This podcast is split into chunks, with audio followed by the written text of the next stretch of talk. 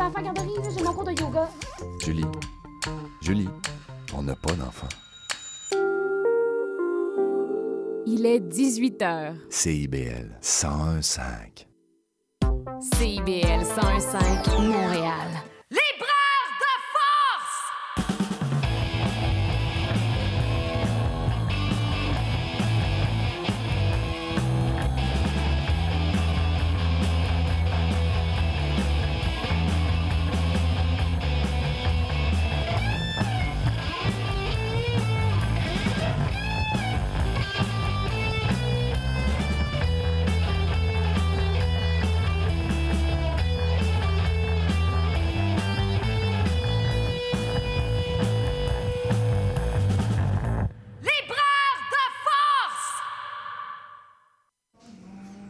Bonjour Montréal et bienvenue à Libraire de plage, bien sûr. Hein, c'est notre concept d'été. Vous avez entendu Sabrina qui rit. Ben oui, c'est mon concept d'été parce qu'avec Libraire de force, ben, euh, Linda qui a décidé de prendre des petites vacances, de se donner le temps d'écrire un peu, de s'éloigner du micro et de la radio, ben j'ai dit, moi, c'est pas compliqué. Je vais aller faire les émissions, mais je vais faire ça dans un format un petit peu plus relax. Donc, ça me tente de faire des libraires de plage. Je vous rappelle un peu le concept. J'ai un sujet, j'ai des, des invités avec moi autour de moi réunis. Et là, c'est le fun parce que tout le monde est physiquement là. Mais c'est le fun quand les gens sont par téléphone également. Mais là, on est, on est, on est, ensemble, tout ça. Aujourd'hui, ben, on parle, ça me tentait de parler de littérature jeunesse. On en parle pas souvent et pas assez souvent, selon moi, où on va en parler, mais pas dans une table ronde. Là, il y a plein de sujets. Je veux vous entendre parler de la littérature jeunesse, la littérature pour les jeunes, la littérature jeunesse, en fait, tout ça pour ados, tout ça, jeunes adultes. Enfin, il y a tout ça. Je veux qu'on en parle de tout ça.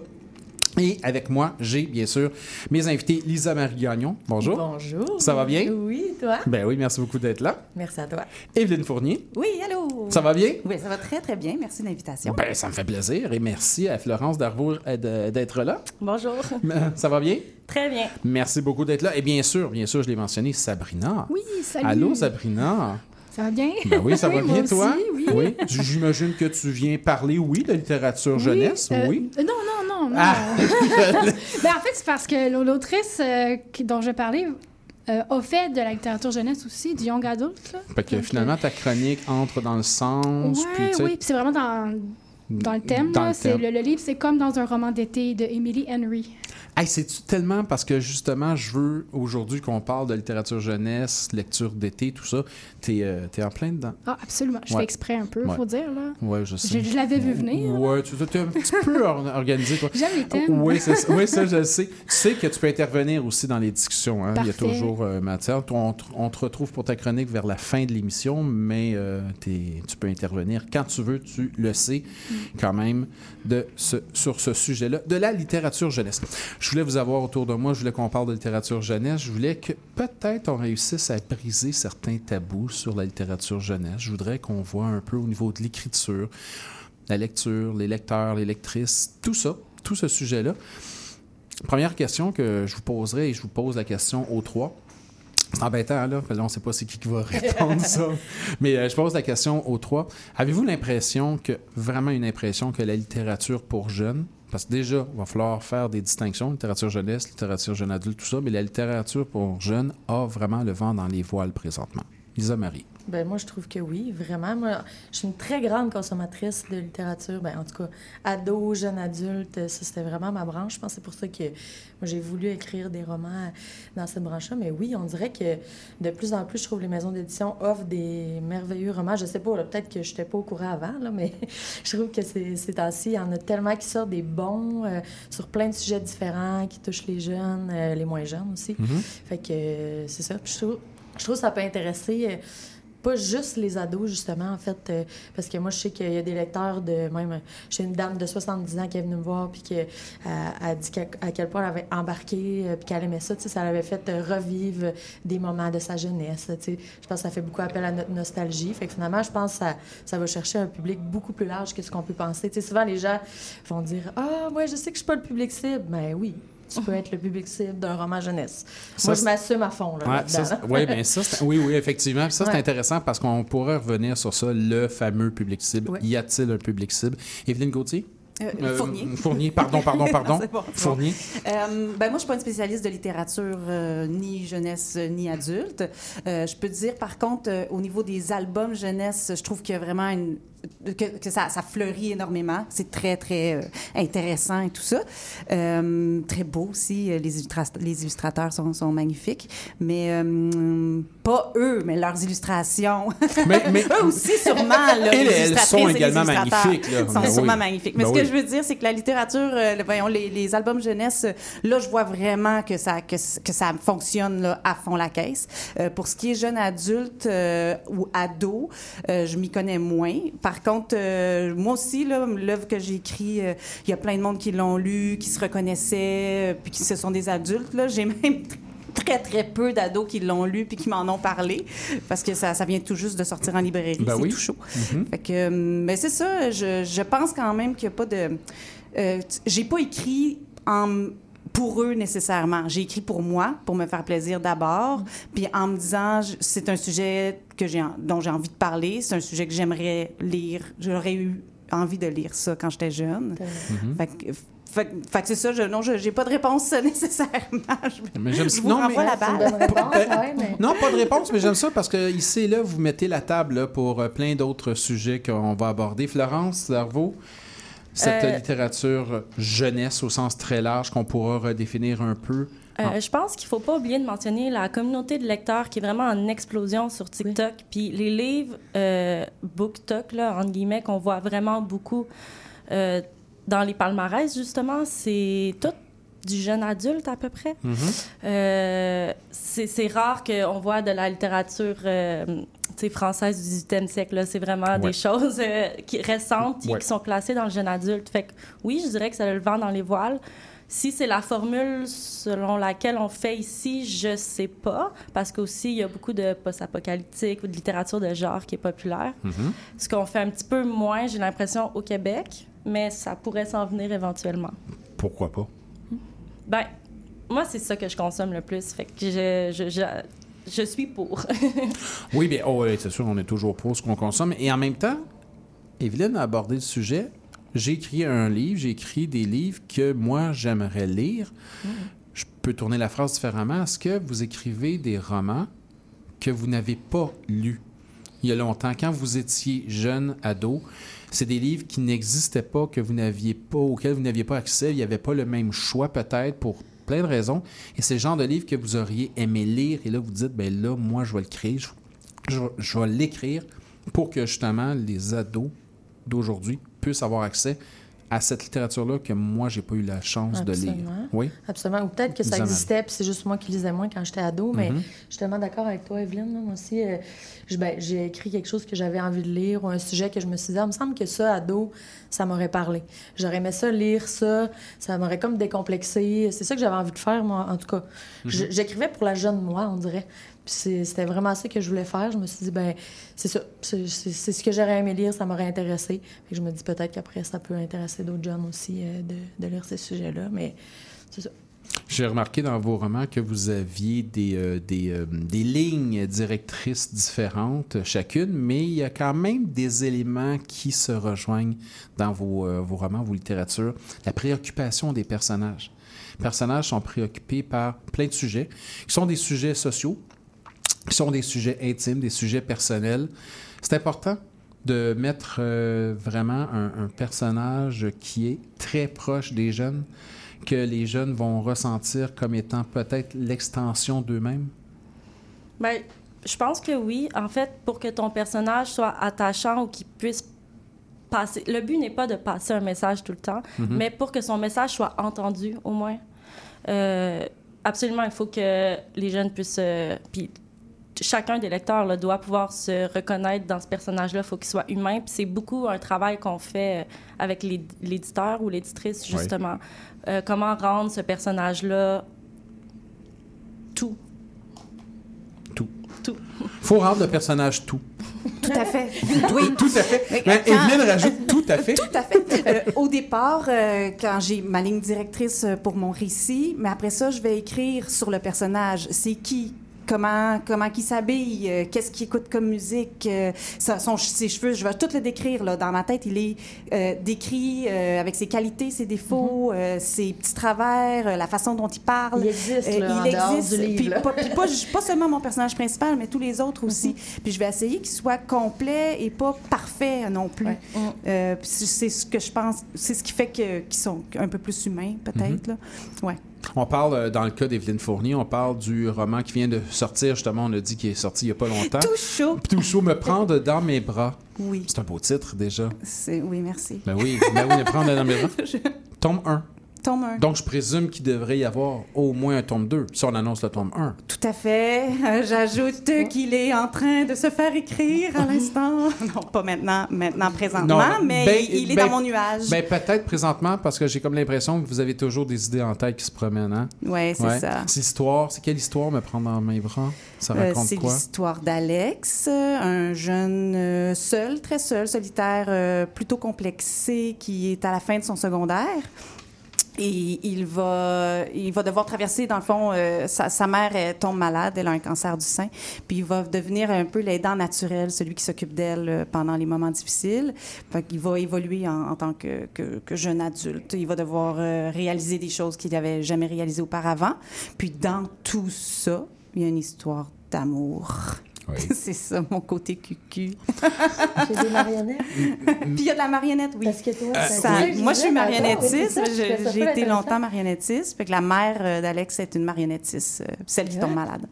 Ouais. Fait qu'on rentre un peu aussi dans son univers à Mm-hmm. elle, qui est très. euh, euh, c'est un personnage euh, qui me ressemble beaucoup, là. Elle est très originale, euh, à jardine. euh, c'est ouais, c'est ça. C'est un personnage euh, qui, qui, qui tripe vraiment sur tout ce qui est univers euh, marionnettique. euh, elle est toujours en train de créer dans sa maison. Là. Il y a des marionnettes partout. Là. Elle parle à son gars avec un lapin dans ses mains, mettons. C'est un Ça, ça a vraiment piqué ma curiosité. Mais je fais pas ça chez nous. marionnettes, Je fais, ça. je fais pas, euh, je parle pas avec des lapins dans mes mains euh, à Non? mes enfants, non. Ça pourrait. Est-ce que- Un jour, peut-être, ouais. est-ce qu'il y a un épouvantail dans le jardin? Chez moi, Non, mais où dans le, pour le personnage? il y a, oui, il y a un nain jardin. Je le sens. Mais non, mais parce qu'elle fait des marionnettes, tout ça, puis elle tripe sur le jardin. Il me semble, dans le jardin, il faut Ben qu'il y ait oui. quelque chose qui ressemble à une marionnette. Bon. Exact. C'est un roman, bien sûr, qui euh, permet euh, pour les lecteurs, pour les lectrices, euh, de parler euh, d'émancipation, d'identité, d'affirmation. Oui, puis ça parle beaucoup d'art aussi parce Mhm. que hum, Alex, dans le fond, c'est un, un auteur lui-même. Il écrit des poèmes. Fait tout le long du, du récit, on suit son cahier noir dans lequel il, il écrit sa poésie. Puis on voit que sa copine, c'est une danseuse. On voit que les arts, ça, ça le ça l'aide à traverser tout ça. Puis ça va continuer là, dans le tome 2. Pour moi, c'est c'est hyper important que je parle des arts euh, Mhm. dans, dans mes œuvres. Fait que c'est ça. Ouais. Florence Darvaux, le tout nouveau qui vient de sortir il n'y a pas tellement longtemps, c'est le tome 2. Ouais. Il y avait le tome 1. Après combien de temps on meurt si on arrête de respirer? Là, on est le tome 2. Après combien de temps on disparaît? Si on commence à s'évaporer. Ah, et voilà. voilà. C'est Euh, quel sujet? Ça raconte quoi, ce roman? Euh, Ben, ces romans-là, cette série de romans. Ma motivation est vraiment partie du fait que j'ai commencé à lire beaucoup d'essais féministes. Puis je me suis rendu compte que j'apprenais des choses un petit peu sur le tard. Dans le sens que si j'avais su les choses plus tôt, j'aurais réagi différemment sur plein de choses. Il y a des choses que j'aurais pas acceptées. Il y a des plafonds de verre que j'aurais défoncés. Mhm. Euh, puis j'ai réalisé que peut-être on n'abordait pas assez ce sujet-là en littérature. Donc vraiment, le premier euh, roman est autour du sexisme ordinaire, donc les petits gestes autour de nous qu'on peut voir comme des micro-agressions sinon, là, mais des petits gestes tout le temps qu'on accepte, qu'on se rend même plus compte que c'est sexiste parce que on est trop habitué de les voir. Le deuxième, c'est euh, les fameuses relations entre femmes euh, qui sont souvent compétitives alors qu'elles ne devraient pas. Ça serait tellement mieux si on se tenait toutes les coudes. Donc, ça parle de misogynie intériorisée et euh, c'est ça. Puis le troisième, je peux vous le dire un peu en primeur parce que je suis en train de l'écrire, va parler de la masculinité patriarcale puis comment le patriarcat fait souffrir les hommes également. Mhm. Ah, beau programme. Ben merci. Très intéressant. Lisa Marie Gagnon, c'est limonade? Oui. On est rendu au troisième comprends. de limonade. Oui. Non, mais quand même, il y a Le plein de choses parce que limonade, elle, est beaucoup plus dans l'aventure immédiatement. Ouais. Aventure euh, extérieure, je dirais, tout ça. Bon, dans le troisième, elle est partie en Thaïlande, tout ça. Mais il y a une grande aventure intérieure également parce Oui. qu'elle va progresser, elle va prendre la maturité dans toute cette Mais c'est un peu la expérience-là. quête de la confiance en soi, en fait. Ben, c'est pour ça que je pense, à la base, j'écrivais vraiment ce roman-là pour moi-même. Pour, euh, je pense que c'est moi qui ai grandi en écrivant ce livre-là, en faisant cette trilogie-là. Mais c'est vraiment ça que j'ai essayé de donner à mon personnage, que je me suis dit, euh, Colin, si moi, j'avais pu avoir cette confiance-là plus jeune et pas euh, juste dans trentaine. Qu'est-ce que ça aurait donné, tu sais. Mais euh, c'est ça. Donc, j'ai voulu faire évoluer euh, mon personnage euh, au long de ces trois tomes-là. Puis, c'est ça. Donc, au début, tu on est vraiment comme une triste dans un camp de vacances. toute gênée, toute anxieuse. elle part, dans le fond, au bout du monde, pour elle, qu'elle appelle. C'est au lac Saint-Jean. Elle va découvrir un peu cette région-là. Elle va devoir se faire des nouveaux amis, premier amour et tout ça. En fait, elle va se découvrir un peu à travers les autres, à travers ses relations. Dans le tome 2, euh, elle s'en va, euh, elle déménage à Montréal en appartement avec ses amis. Donc là, c'est vraiment euh, la vision d'elle-même qu'elle a de son corps, comment on, on- comment on arrive à s'aimer. En tout cas, c'est sa quête. Là, elle arrive pas à la fin puis elle s'aime, on s'entend. Là, c'est pas ça la, pas la réalité. c'est pas ça, mais je veux dire, comment on, comment on accepte un, comment on vit avec un corps qui change, tu sais, de l'adolescence en passant vers le monde adulte. Fait Mm-hmm. que ça. Et après, euh, avec justement les complexes que ça crée dans nos amours, dans nos relations d'amitié, avec les autres filles. euh, c'est ça. Euh, puis dans le tome 3, ben là, je voulais vraiment qu'elle vole de ses propres ailes. Fait qu'elle va faire un tournage avec son meilleur ami en Thaïlande et gagne un concours. Euh, fait qu'ils vont faire un tournage en Thaïlande. Puis elle va même faire un petit bout de voyage plus toute seule. Euh, revoir un ancien copain euh, en Indonésie. Donc là, c'est ça. C'est tout le... Oui, C'est là qu'elle s'émancipe encore plus. Oui. c'est- Ouais. Je vous écoute, là. Il y a un plaisir à écrire vos romans. Je le sens. Il y a un plaisir à les lire. Il faut. Je vous le dis. Mais il y a un plaisir. à- Et, et j'aime le il le faut. Ben, il faut avoir un plaisir à écrire, sinon, je veux dire, c'est... Je pense que ça peut se ressentir dans l'écriture aussi. Ouais. On le fait pas parce qu'on est obligé, parce que. Ah non, parce que c'est tellement de travail qu'il faut que tu aimes ça. Puis t'aimes pas chaque instant de l'écriture, mais je veux dire, des fois, c'est difficile, des fois, c'est un, c'est un devoir, mais en général, ben, en tout cas, je parle pour moi, moi, j'aime presque tout de cette aventure-là, tout, en tout cas, tu sais, je veux dire, avec ses défis, avec ses, ses questionnements, tout ça, mais ça fait partie de... Je- oui, Florence? J'allais juste dire, quand on écrit, en général, c'est quelque chose qu'on a besoin aussi. Là. Ouais, ouais, vraiment. Ah oui, je deviens tellement Ouais. fâchée quand j'ai pas le temps d'écrire. Là, ça me, oui, oui, oui. Euh, en dedans, ça bouille. J'ai vraiment besoin d'écrire. Euh, c'est, ça me fait du bien. Puis c'est pas nécessairement euh, la suite euh, de, de, de mon roman là que j'écris, mais juste prendre un, un papier puis écrire, je sais pas, un brouillon, de la poésie, une idée. euh, juste ça, ça peut comme ah, juste m'apaiser un peu là. Ouais. Je posais Ouais. la question. Je me permets aujourd'hui de poser des questions un peu détournées euh, volontairement pour peut-être vous faire réagir. Faut pas trop vous fâcher, mais je me permets de poser les questions comme si c'était un cliché qui les posait, ces questions-là. Pour que vous puissiez justement répondre et les casser, les briser. Et je posais la question en me disant, ben, vous avez comme un plaisir à écrire. J'ai arrêté ma question, mais j'aurais pu la continuer en disant, parce que bon, c'est des histoires de jeunes, c'est des histoires d'amourettes, donc ça doit être facile à écrire. Vous voyez, je ne l'ai pas posé parce que là, j'ai six yeux, mais il y a même Non, les... tu fais bien de la poser. mais, mais, mais volontairement, je la pose la question parce que justement, je veux qu'on brise ces mythes-là. À savoir que, oui, il y a la grande littérature, donc ça, c'est prenant. Oui, mais c'est difficile. Moi, quand j'écris un roman, là, c'est lourd, là, ça vient chercher en moi, je dors pas pendant des nuits. Puis, ben, l'autre qui écrit un roman jeunesse, ben, c'est correct, c'est facile. C'est pas la même. c'est- pas comme ça, il faut le concevoir du tout, là. Ben non. Je- ben moi, je, je, je trouve pas ça facile d'écrire. Mm-hmm. J'aime ça, ça me fait du bien, mais des fois, euh, je suis euh, très longtemps sur un paragraphe parce qu'il fait pas mon bonheur, parce qu'il manque le mot, pa- et, tu sais, parce que là, les phrases, ah, ça coule pas, je recommence, je réécris. Puis il y a d'autres journées, je suis capable d'écrire euh, quatre pages en deux heures. Puis là, je suis comme, wow, my God, j'ai bien écrit aujourd'hui. Puis là, quand je relis, là, je vais peaufiner, je vais Ouais. améliorer, tout ça. Mais il y, a vra- il y a vraiment comme un flow. Hein? Euh, ça- ça- Il y a des journées que ça fonctionne, puis des journées que ça, ça va pas bien. Puis quand moi, je travaille à temps plein. Quand le 4 heures que j'avais à mettre euh, sur mon écriture, ben c'est un 4 heures qui est tortureux. ben je préfère laisser ça de côté puis aller jogger, tu sais. fait que, fait que c'est ça, il faut que ça reste dans le plaisir. Euh, c'est pas, euh, je, on ça le cachera pas, là, c'est pas payant à écrire, là. C'est, c'est Ah plaisant, on le fait pour le... Ah non. Non, Ah, faites pas ça moi, pour je- l'argent. Ah non. C'est toujours un passe-temps. Ah, OK. oui, ça, ça restait un passe-temps pour moi. Je pensais. OK. Mais euh, Lisa Marie, je t'entends dire Ben ouais, moi, oui. on dirait, je euh, dirais vraiment copier-coller. là. C'est vraiment ça. Là. Moi aussi, il y a des journées que. Parce que moi aussi, j'ai un travail euh, à temps plein. Puis euh, c'est pas toujours facile. C'est une discipline que ça demande aussi. Surtout quand tu es engagé à écrire un roman ou comme là, une trilogie quand il y a des suites. Là. Mais c'est beaucoup de travail. Puis ça veut pas dire que tu es assis devant ton ordi que ça sort euh, automatiquement. C'est vraiment le syndrome de la page blanche. Moi aussi, je fais comme bon, ben je vais aller courir. Peut-être ça va sortir en revenant. Des fois non, des fois oui. Puis euh, oui, euh, même si c'est de la littérature jeunesse, on se torture pendant la nuit, on se lève. Je me suis déjà chicanée avec mon chum parce que j'étais tellement dans mon histoire de, de, de rupture, de ça me faisait revivre des choses que j'avais vécues. Je me suis pognée avec mon chum. Euh, c'est ça, ça arrive que je suis pas toute là quand le monde me parle parce que je suis trop encore dans mon histoire. Je suis pas sortie tout à fait encore de ce que j'avais à écrire. Fait que euh, on est autant dedans, on se casse autant la tête, on- c'est ça. On se tourne les idées de tous les bords. Fait que euh, non, je pense pas que c'est plus facile. Ah, c'est ça. c'est- Je j'aime- pense pas. Tu sais, j'aime ça, des questions un peu tordues comme ça. Ça donne justement les réponses que je veux entendre exactement.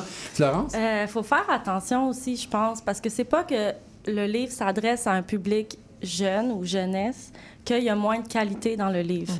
Euh, c'est ça, on travaille autant que. Tu sais, on écrit le même nombre de mots, par exemple, qu'un livre adulte, puis ces mots-là sont tous euh, revus, recorrigés, etc. J'aime cette précision-là. Ben, j'aime ce que vous dites, mais j'aime cette précision-là parce que ça fait justement, ça brise la distinction qui a été trop établie entre ce qui est littéraire et ce qui ne l'est pas. Et pendant longtemps, on a pu considérer que la littérature jeunesse, comme la littérature de genre, comme la littérature de l'imaginaire, comme le polar, comme la romance, ben, c'était une sous-catégorie. Et on sait qu'ici, à Libraire de Force, on s'oppose à ces catégories-là, puis on essaie de briser justement les idées reçues sur ça. Mais j'aime ça que vous puissiez justement apporter ces points-là, parce que les gens peuvent penser que c'est c'est facile d'écrire un roman jeunesse. Non. Si on veut former des lecteurs adultes, il faut qu'on leur donne des bons livres à lire quand ils sont jeunes. Oui. C'est super important. C'est comme d'envoyer les enfants voir du théâtre, euh, les envoyer voir de la danse. Ça forme le public euh, de plus tard. Euh, on ne va pas leur envoyer voir des, des choses qu'on trouve qui n'ont pas de bon sens. sais. On amène nos enfants là où on pense qu'il y a de la qualité. Ben, c'est la même chose, les livres qu'on va leur acheter quand ils sont tout petits, quand ils sont ados, quand ils deviennent des jeunes adultes. On veut stimuler leur imaginaire, on veut euh, stimuler la lecture c'est euh, moi comme je disais j'écris parce que j'aurais voulu le lire. Euh, puis je pense que c'est hyper important comme on a des super bonnes maisons d'édition ici là. On a des, des bonnes personnes qui relisent qui posent des questions qui, qui peuvent nous faire réécrire des chapitres au complet parce que ça fait pas de sens. Euh, je veux dire c'est euh, on a vraiment des bons livres là. Il y a moins de- puis, puis plein de styles. Là, il y a moins de plaisir quand il faut réécrire. Ah non, c'est Ah encore non? plaisant. Ça dépend parce que des fois, c'est tellement stimulant ce que, le- ce que la maison d'édition a apporté, euh, ce qu'ils ont, ce qu'ils ont amené comme point de vue. C'est Ah jamais oui. pas vrai, sais. Ouais. Oui, c'est ça. Il faut, euh, faut bien écouter les autres. Hein. Les, les Ah, autres lecteurs, euh, Mais ils ont des points. Hein. Peut être capable de travailler avec une maison d'édition aussi, je pense qu'il faut être super ouvert. hein, Parce que justement, des fois, il faut comme. Tu reçois ton manuscrit qui était relu. Il faut comme. ben, en tout cas, moi, je sais pas pour vous autres, moi, je me laisse tout le temps une petite. euh, soirée, quelques heures de deuil, à faire OK, bon, je vivais avec ces idées-là. Finalement, parfait, ils prennent le bord, mais après, on dirait que je repars comme avec un nouveau souffle de faire Ah, je sais que mon livre va être meilleur, puis ça, ça me motive tellement. là. Je sais pas vous autres, là, mais moi, on, on dirait que ça me craint vraiment, là, tu sais, de, de repartir avec les nouveaux commentaires, puis de, de savoir que ce que je fais, c'est encore mieux, tu sais, que je me dépasse, je, je- c'est ça. Je fais évoluer cette histoire-là, tu sais. À l'université, j'ai suivi des cours de création littéraire. C'était une des premières choses qu'ils nous apprenaient. C'était votre texte, ce n'est pas votre bébé. Puis ils, nous- ils nous démontraient à quel point, une fois que c'était réécrit, retravaillé, notre texte était meilleur en nous pointant ce qui était meilleur. Donc, je pense que ça a vraiment formé euh, des, des gens qui savaient que ton premier jet n'est pas nécessairement le meilleur, puis que les commentaires font juste améliorer le texte finalement. Cette forme d'humilité-là qu'il faut avoir lorsque, peu importe le manuscrit, peu importe le lecteur visé, le lectorat cible, s'il y en a un, euh, qu'il faut, euh, cette humilité-là, il faut, faut garder pour accepter justement les changements Ben oui. qui permettent justement une amélioration. Ben oui. Puis quand tu reçois ton manuscrit euh, corrigé, là, la première euh, correction, ça fait peur. Là. Si tu le sais pas, là, si personne t'a averti avant, Oui. tu penses vraiment que tu peux être poche. Là. Euh, c'est... Une chance, mon ami me l'avait dit, elle fais pas le saut quand tu vas voir ça, c'est normal, c'est tout pareil. Mais euh, ça, ça fait peur un peu quand même. là. Mais ça- en tout cas, je sais pas comment mon éditrice prend toujours la peine de m'écrire aussi des, des super bons commentaires. Autant les, des choses à corriger que des commentaires super constructifs, que des, des bons coups aussi. Puis ça, j'apprécie vraiment ça d'elle parce que ça, j'étais comme, Ah, OK, ça, ça c'est des points forts que j'ai. Fait qu'après, je peux miser là-dessus. Puis, euh, fait que c'est ça, ça, ça l'aide, mais c'est ça. C'est pas, c'est pas nécessairement facile, de recevoir une, euh, euh, notre roman corrigé, Non, ça, critiqué, clair, relu, Ouais. revu. euh, mais c'est le fun. C'est un beau travail sur nous-mêmes, je trouve qu'on fait Ouais. en plus en même temps. là. Ben, vous- cette table ronde est bien partie. On va aller écouter une première chanson. On va faire une pause par la suite, puis on va revenir avec mes invités, Lisa Marie Gagnon, Evelyne Fournier et Florence Darvaux. Tiens, on s'en va écouter Stéphane Echer. Combien de temps?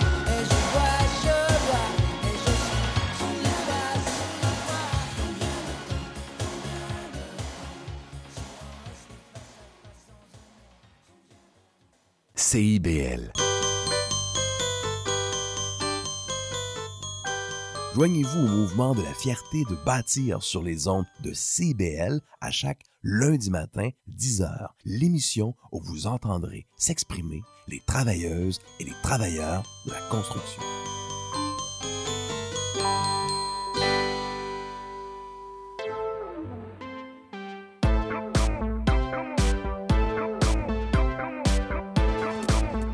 CIBL 105 Montréal.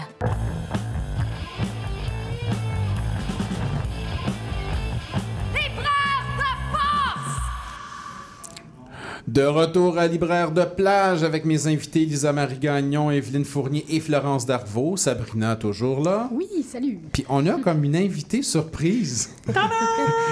Mais qu'est-ce que tu fais là, Linda? surprise! Ben oui, mais Linda, qu'est-ce que tu fais là? Ben, je m'ennuie, Mike. Je m'ennuie de, de- je m'ennuie du micro. De- Je m- en fait, je m'ennuie de toi, premièrement. Merci. Merci. Tout premièrement, je m'ennuie de toi parce qu'on on se croise à peu près pas là, C'est parce que très rare quand, se quand t'es au micro une semaine, euh, euh, moi je suis pas là et La le dernière vice, fois et le vice versa. Oui, la dernière fois qu'on s'est croisés quand je suis venu te voir pour ta fête. Ben oui, c'était au mois de décembre, euh, je signale. Il est arrivé, les filles est arrivées avec des cadeaux de je comprenais rien, là, ils m'ont vraiment joué un tour là, en ondes J'annonce hein? une chanson, genre c'est pas celle-là qui joue, c'est une autre. Euh, Je t'ai- Je appelé en début en début d'émission pour te, je te dire je peux pas te voir tout ça. En fait, je t'ai caché au complexe des jardins Ah, c'est drôle. pour parler. non, vraiment un gros coup. là. J'ai Ouais. eu l'air, euh, j'ai dû avoir l'air bien folle. Pas du tout. En tout cas, mais on s'est Surprise. on- surprise. Ouais. Mais là, c'est moi ce soir qui te fais Ben oui, tu, surprise. tu me fais une surprise. T'as-tu des cadeaux? Euh, c'est moi le cadeau. C'est le meilleur Je cadeau. me suis mis belle pour toi. T'es toujours belle. Euh, mais non, mais en fait, euh, pour dire la franche vérité, Oui. là, euh, je suis en direction euh, du quartier des spectacles. Je m'en vais au Festival des Nuits d'Afrique. Mhm. C'est Ouais. vraiment intéressant. Comme il annonce de la pluie demain, samedi, euh, j'ai- je vais en profiter aujourd'hui. Ouais. Hier, d'ailleurs, euh, j'y étais, et puis c'est vraiment, vraiment le fun. On sait que nous autres, on est aux portes hein, de- du quartier des spectacles Ouais. ici. Là, on, Ouais. est, on donne sur la rue. C'est le fun, Mike, parce que là, comme c'est pas moi qui est assis à ta, assise à ta place, vois ce qui se passe, je vois hein? ce qui se passe dans la rue. tu sais. Je, je pense que ça peut être un petit peu déconcentrant. Là, tu Ben, sais. j'avais prévenu les invités. Des fois, il y a Ah, des oui. gens qui font des saluts, tout ça. Ah, puis, oui, euh, oui, oui, moi, je vois rien de ça. Vois rien de ça. Non. Mais en tout cas, je m'ennuie tellement que, euh, ben, on, s'est- on s'est écrit plus tôt ce matin. Mais la semaine prochaine, je vais vous faire une petite chronique d'été. Mm-hmm. Tu viens là. faire une chronique? Ben oui, Oh. tu sais, c'est relax. Euh, euh, là, en fait, parce que ben, ceux qui nous écoutent habituellement savent que j'ai pris un- une petite pause estivale. Oui, c'est ce que j'ai Pour dit. écrire. Les filles, Oui. vous savez c'est quoi écrire? Euh, Oui. Moi, j'ai été prof de français au secondaire pendant une trentaine d'années. Donc, c'est l'été que j'écrivais. Donc, quand l'été arrive, j'ai comme une pulsion d'écriture qui monte. Et euh, Puis même là, je pourrais... travailler pendant l'année. Ben oui, c'est ça. Sais, c'est juste pendant les vacances que je pouvais le faire. Donc là, euh, maintenant, euh, merci. On a un petit... Euh, tu alcoolisé, ça, là? Non, c'est pas, non, c'est pas alcoolisé, tu peux y Non, aller. c'est Non, c'est verre? pas. Hey, on est un punch. C'est ça, libraire de plage? Ben, c'est ça. Hey! C'est ça depuis le début, c'est branles de plage. Il y a toujours des petits mocktails. Là, c'est des jus. De Des jus, limonade. Des C'est une limonades. petite limonade Ah, un petit mon peu Dieu, twistée. Il manque juste un parasol, Mike. Ouais, ouais, ça, c'est la semaine prochaine. Ben c'est ça. Donc, euh, comme là, j'ai pas animé, euh, animé, euh, c'est beaucoup de travail parce qu'il faut lire, il faut euh, évidemment, c'est ça, faut c'est plusieurs heures là, puis- de ouais. préparation. Cet, cet été, j'ai décidé de prendre un break. Mhm. Mais là, faire une chronique, Ben oui. hein, Sabrina, c'est un pet, ça, faire une chronique. Ben oui, hein? Hein? C'est le fun, c'est agréable. Ah, Puis mais on sait- Sabrina, elle avait beaucoup de temps sur ses chroniques, c'est pour Oui. ça que j'ai dit ça. Là. Puis on sait que Linda, une chronique, elle te fait ça, elle. Ben non, 45 ben- minutes, il a pas de problème. Ben, non, pas tant, mais en tout cas, j'ai reçu aujourd'hui par la poste, euh, puis là, je me suis dit que j'allais le faire. J'ai reçu le dernier, en fait, le recueil de poésie de Philippe Chagnon, Mhm. euh, qui publie au Norrois, Ellipse au pluriel. Puis il y a des photographies à l'intérieur, euh, donc je vais vous parler de ça la semaine prochaine. Ben, c'est le fun. C'est le fun, hein? Tu sais qu'aujourd'hui, on parle de littérature oui, jeunesse. Ben oui. T'es pas tellement loin, toi, de la littérature Non, jeunesse quand même. Non. Est-ce que est-ce que tu as déjà écrit quelque chose au niveau de la littérature Mais tout le monde me dit pourquoi tu le fais pas, Linda? Oui. Euh, euh, je sais pas. En fait, j'ai un projet d'écriture jeunesse, mais moi, je fais plus dans l'autofiction. Hein? Fait que c'était un peu gênant. Là. Quand mes étudiants arrivaient avec mes livres en classe, j'aimais pas ben, ça. Là. Parce qu'il y en a, t'as beau leur dire, c'est pas du tout du livre jeunesse, mais il y en a toujours qui voulaient savoir. Mais non, j'ai pas dit mon dernier mot. Éventuellement, j'aimerais ça. J'en ai un projet en tête que j'avais commencé, mais euh, ouais, quand je vais m'ennuyer trop, trop des, des étudiants, peut-être que je vais y arriver. Ça fait quand même, j'ai pris ma retraite en 2018, donc ça fait euh, cinq ans. Là. Ouais. Ça serait le temps. Oui, ouais. ça sera le temps. Ouais. Ouais. N'empêche que tu n'es pas loin de la littérature jeunesse, justement, parce que tu as tellement enseigné que. ça. Puis on parlait tantôt, justement, de donner la chance aux jeunes de lire de bons livres parce qu'on veut former les lecteurs de demain. Tu sais, c'est quoi former les lecteurs et les lectrices de Oui. demain? Oui, c'est important. Puis on disait, tantôt on parlait, de la littérature jeunesse permet justement de donner accès à la, le- à la lecture, tout ça. Et surtout, ce qu'on disait, juste avant que tu arrives, juste avant la pause, qu'il y a le, le mythe de la grande littérature, que Ouais. c'est torturant, c'est difficile d'écrire. Mais la littérature jeunesse, ça doit être facile à écrire. Ah non, c'est non, c'est des petites amourettes faciles. La preuve étant que je ne l'ai pas fait encore. Ben c'est la preuve! Non, non, mais pour moi, c'est c'est quand même un défi. Je, je- je suis très épatée de ça. Et effectivement. Et puis, euh, ben, en tout cas, je, je, je veux- je vais me taire. Je veux surtout entendre des invités, moi. Oui, mais on aime ça quand tu parles, parce Ben que oui, tu ben alimentes moi, toujours le Je vais sujet. être là pour écouter, surtout que là, on m'a amené un beau jus. Là, Ouais. Euh, Ouais, je vais, ben, je vais ben, siroter ça. C'est une petite limonade, une petite limonade twistée parce que le roman de, de, de Lisa Marie s'appelle Limonade. Fait que c'est Ben ça. oui, on est thématique. Ben oui. C'est ça. Je voulais vous entendre parler sur le fait que souvent l'été est une belle période propice pour lire, pour faire des découvertes et pour, ben, pour plusieurs jeunes, peut-être moins de nos jours, quoique je pourrais me tromper, faire des découvertes de lecture jeunesse également. Euh, Qu'est-ce que vous pensez justement que vos romans puissent être découverts justement dans une lecture d'été, dans une période propice à la lecture, moins euh, chargée par les travaux, par les devoirs, tout ça? Est-ce que ce serait pas une période justement plus euh, favorable à la découverte justement de nouveaux romans, de nouvelles lectures jeunesse? Evelyne? Moi, je pense que oui. Oui, on est plus euh, ouvert, plus on peut prendre notre temps, on peut savourer les mots, euh, l'écriture, euh, la, plume de chaque auteur aussi. Alors que quand on va à l'école, on est fatigué, euh, souvent ils ont des, des activités en plus. Euh, je, je me- je pense qu'on est moins ouvert à la lecture, quoique il y, en a qui ont vraiment ça dans leur quotidien, là, qui, Oui. qui lisent régulièrement en se couchant, par exemple, le soir ou dans l'autobus, ou je sais pas. ils réussissent à mettre ça dans leur quotidien. Mais moi, l'été, justement, en vacances, quand je suis reposée, puis que je peux vraiment m'installer là, euh, pour lire, euh, c'est c'est là que c'est le plus savoureux, il me semble. là. Mhm. Ou, Oui. ou tout comme un dimanche après-midi, Oui. De pluie ou de soleil? de pluie ou de Oui. soleil. Mais moi, je dirais que, mettons, quand l'été commence, il me semble que tout est possible. On dirait que, je sais pas, c'est- mon, mon esprit rêveur, mais on dirait que quand l'été arrive, on a le goût d'aimer, on a le goût de découvrir, de voyager. Fait qu'on dirait, moi, quand je lis, peu importe le livre ou quoi, en tout cas, je- j'accueille vraiment l'histoire que je lis, puis je la vis vraiment. On dirait que ça me donne envie de, de vivre des affaires, ou en tout cas, s'il se passe rien dans mon été, au moins, ça me... Au moins, ça. je vis par ouais. procuration quelque Ben, chose d'autre. voilà, oui. Mais euh, je sais pas, on dirait que l'été, c'est encore plus propice à ça. Ça risque pas, Florence, d'être confiné à l'idée de lecture d'été, donc lecture facile? Euh, Ça dépend, parce que ce qui est cool avec l'été, c'est que tu as le choix. Mhm. Sinon, quand tu à l'école, souvent, tu vas avoir des livres à lire. Puis particulièrement si tu pas un grand lecteur, euh, ça va être assez, les livres d'école, pour occuper ton temps. Puis, je sais pas pour vous, mais moi, je suis vraiment comme ça. Là. Quand je suis obligée de faire quelque chose, ça me tente au moins 50% moins. Ah oui. On Ouais, hein? dirait qu'il faut que ça vienne de moi. Ouais. Fait que l'été, ils se ramassent à, les jeunes à pas avoir de lecture obligatoire. Puis ça se peut qu'ils aient pas du tout le goût de lire, là.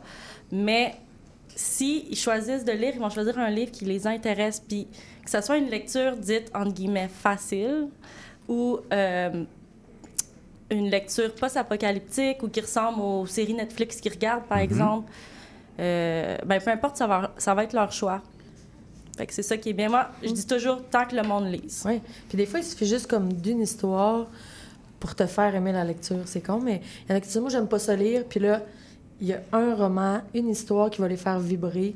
Puis après ça, on dit, ah, dans le fond, j'aime ça lire. ils ont envie de lire d'autres choses dans le même genre. Puis c'est là que tu découvres que finalement, ben, c'est le fun de lire. tu sais. Avez-vous l'impression qu'on devrait mettre un peu plus de vos romans dans les euh, cours, dans les lectures obligatoires? Pour justement La question qui tue, c'est bon, ça. C'est Oui. une très bonne question. J'ai hâte d'entendre la réponse. Ouais, c'est oui, oui, oui, parce que souvent on a l'impression que le corpus des lectures est un corpus euh, un peu fréquent ou étranger ou autre, ou vieillot, ça peut être ça. Euh, si on mettait de vos, de vos livres, ça vous ferait découvrir, mais ça ferait découvrir cette lecture-là actuelle, contemporaine, québécoise pour les jeunes adultes. Ce serait quand même un, un- un geste intéressant? Ce, ce serait euh, un honneur, assurément. Oui. Euh, je- par contre, euh, comme Florence vient de dire, ça, ça me ça me tente pas que le jeune soit obligé, Obligé, de lire ouais. mon livre, puis qui ah ça y plaît pas, tout ça. Ouais. S'il y avait plusieurs choix de livres euh, à, à l'école secondaire, si le professeur arrivait en disant, gars, j'ai cinq suggestions de lecture, c'est tous des auteurs euh, québécois d'ici, euh, ce livre-là parle de ça, celui-là, nanana, choisissez le vôtre. Ben, il me semble que là, il, déjà, il serait un petit peu plus euh, appelé à la lecture. Vous êtes obligé de lire, mais je vous donne un choix. Mettons. Ouais. peut- Mais il y a des profs qui en parlent. Moi, je trouve de plus en plus les, les romans rentrent dans les classes. Moi, je sais que j'ai beaucoup de, en tout cas, de, de profs qui m'écrivent. Je, je trouve ça tellement le fun de, de voir en disant j'ai parlé de ton livre dans ma classe. Il y en a qui le connaissaient déjà, il y en a qui le connaissaient pas, euh, puis qui font juste mettre le livre dans la bibliothèque. Fait comme ça, après, les élèves sont, c'est à eux de voir s'ils vont les chercher ou pas. Mais je pense qu'après, en tout cas. Jusqu'à date, j'ai plein de bons retours. J'ai même eu comme des élèves qui ont fait des travaux sur mon livre. Ça voulait dire qu'il avait été lu. Puis Ah, ça, c'est je- intéressant, ça, je trouvais ça tellement touchant, tellement le fun. Mhm. ça, ça, ça devient, je sais pas, je trouve ton livrage à un autre niveau. là. En tout cas, moi, pour, pour moi, là, c'est vraiment un super beau cadeau, mais c'est le fun, tu sais, je- de voir que justement ça existait dans les écoles. C'est vraiment encourageant, je trouve. Oui. Florence? Euh, pour mes livres jeunes adultes, pour le contenu, assurément, parce que je trouve que c'est important. Ah oui. Mais quelque chose à la sortie qui a choqué, ça a été le langage utilisé dans le livre, euh, qui passerait pas, je pense, dans les commissions scolaires, même s'il est très réaliste. Ben oui, parce que ça, je voulais en parler justement des langages, particulièrement dans, votre, dans vos romans. C'est un langage extrêmement près des jeunes. Parce que ça dit des gros mots, parce que ça dit des anglicismes, parce que les jeunes sont comme ça également. Ça va les chercher encore plus. Ou, en fait, ça va les chercher. Ils s'identifient encore plus. Parce que le personnage, ça ressemble pas mal à eux ou à un ami qui parle de la même façon. S'il y a un trop gros écart, une trop grande distance, ils vont pas s'identifier, ils vont pas accrocher. En effet. Oui, mais non. Tu sais, je pense qu'ils peuvent accrocher sur autre chose que le langage. Tu sais, Mhm. Moi, ça a vraiment été un choix de le faire comme ça Ouais. parce que c'est comme ça qu'ils parlaient dans ma tête puis je voulais que ça transparaisse. Mais ça aurait vraiment pu être fait autrement puis autant les accrocher, je pense. J'ai entendu effectivement. non. Non, c'était moi, mais Ah. J'ai perdu le fil de l'idée, mais j'ai écouté qu'est-ce que tu disais. Mais Le, le fait que. Je le- dis, ben, moi, je trouve que c'est le fun de pouvoir. Ben, en tout cas, moi, mettons, je me rappelle au secondaire, j'aimais ça pouvoir me reconnaître dans ce que je lisais. Puis souvent, les livres d'école m'intéressaient pas parce que je trouvais que c'était dans un parler de un, moi, je viens du lac, là, qui me ressemblait pas, mais pas du tout, qui était super loin de moi, Mm-hmm. que je sais pas, je me reconnaissais pas tout le temps dans les livres. Après, ça veut pas dire que c'est pas bon, là, au contraire. là. Mhm. Mais euh, j'aurais aimé ça peut-être que dans les suggestions s'en glisse, oups, un peut-être euh, comme l'écriture de Florence, peut-être. sais, Mhm. je- Ouais. J'aurais trouvé ça le fun. J'aurais- On dirait que ça aurait peut-être plus piqué ma curiosité. Que ce soit un Ouais, peu trop peut-être. On uniformisé. dirait, moi, ça m'aurait peut-être donné encore plus le goût de lire parce que je sais pas. Mais en Linda? tout cas, chose certaine, comme, comme prof là, de français, là, Ouais, j'ai- mettons, oui, qui, a travaillé, avis, ouais. qui- oui, ben, comment je pourrais dire, le, le- le mandat du prof de français, c'est de développer la compétence de lecteur, lectrice du jeune. Bon. Et pour ça, euh, c'est sûr que si je reviens à ta question, est-ce que on, on est dans des ouvrages contemporains? Mais je pense que dans l'esprit d'une formation, il faut qu'on offre aux jeunes euh, comme un panorama, pas pas tout le temps collé sur notre réalité, mais euh, tu sais présenter des ouvrages là qui euh, sais, par exemple, euh, faire lire Anne Hébert, exemple. Ben, tu sais, tu fais pas lire Anne Hébert. Moi, j'enseignais en troisième secondaire. Tu les abandonnes pas avec Anne Hébert dans la main. J'ai même déjà fait lire le... J'étais folle, là. Mais, euh, euh, voyons, La métamorphose de Kafka. J'ai déjà fait lire des, des trucs, là, un peu, un peu, tu dis... Quand je disais ça à d'autres collègues, ils disaient, c'est- t'as-tu perdu la tête, là? Ils sont Ouais. juste en troisième secondaire. Mais ça dépend ce que tu fais avec ça. Même à la limite, tu sais, j'ai- fait lire, exemple, exemple, Contre Dieu de Patrick Sénécal. Je sais pas s'il y en a qui l'ont lu. Euh, ben, les jeunes, ils lisent beaucoup du Patrick Sénécal. Euh, mais moi, j'avais pas le goût nécessairement d'enseigner Patrick Sénécal. Puis de- c'était pas ça mon idée. Mais pourquoi j'avais mis Contre Dieu? C'est parce que j'avais fait lire avant Oscar Adam Rose de- de- d'Éric Emmanuel Schmitt. Et là, on était dans une thématique euh, où tu as deux personnages qui réagissent. Un qui écrit des lettres à Dieu parce qu'il y a le cancer, le petit gars, puis l'autre qui est en hum après, après Dieu, qui est contre Dieu, effectivement, parce qu'il est arrivé un coup de Dieu. Puis c'est- contre Dieu de Patrick Sénécal, c'est une plaquette, c'est écrit au-dessus, puis c'est une longue phrase. Fait que moi, au plan pédagogique, j'avais plein de trucs dans les mains pour enseigner Ouais. ça. Donc, Autrement dit, quand tu enseignes la lecture, il faut que tu aies une perspective en lien avec ton programme. Cela dit, on forme aussi des lecteurs. Alors moi, je pense que comme prof, il faut donner le choix de, de- de lire. Puis très souvent, moi, ma, ma façon de procéder, en fait, je- quand je commence, euh, je, comm- je commence, il faut que je parle, vous m'habituez pas à parler à l'imparfait. Quand je commençais mon année scolaire, je- je- je voulais savoir qui étaient mes étudiants, quel genre de lecteurs, parce qu'il y en a qui sont vraiment très, Ouais, qui ont, qui dévorent, là. Et euh, moi, j'ai beaucoup appris de ce que mes jeunes lisaient. Et j'avais dans ma classe une bibliothèque que je remplissais d'ouvrages qui sortaient, où j'avais, où j'achetais, ou qu'on me donnait. Et puis là, les jeunes avaient la possibilité de lire. Puis il y avait toujours des projets où là, c'était un free for all. Tu lis ce que tu veux. Ouais. Tu nous. alors, donc, c'est- faut être diversifié, finalement, je veux dire. non, c'est ça. Donc, je l'ai- je l'ai- j'ai pas enseigné des ouvrages, mettons, qui venaient juste de sortir, là. Mais euh, les jeunes avaient la possibilité, à travers un projet, par exemple, où on faisait une table ronde, où je, je leur disais, ben vous discutez des livres, nous le voulons, là, ou ben, vous faites une affiche en lien avec ça. Il y avait plein de projets possibles, mais, mais là, à ce moment-là, la lecture devient, euh, devient quelque chose de plus de, de créatif. Tu vois, c'est pas... T'es pas dans une, toujours dans une visée pédagogique, là. On va aller faire une petite euh, pause musicale. On a dépassé de trois minutes Ah, c'est mon genre. Pauvre Amélia, doit être découragée de moi. Elle dit, ah, Linda est là, on va pas respecter l'horaire. Tout va très bien. Regarde, c'est pas compliqué, on va aller écouter trois gars sur le sofa. On écoute l'été et on revient avec toute cette belle gang.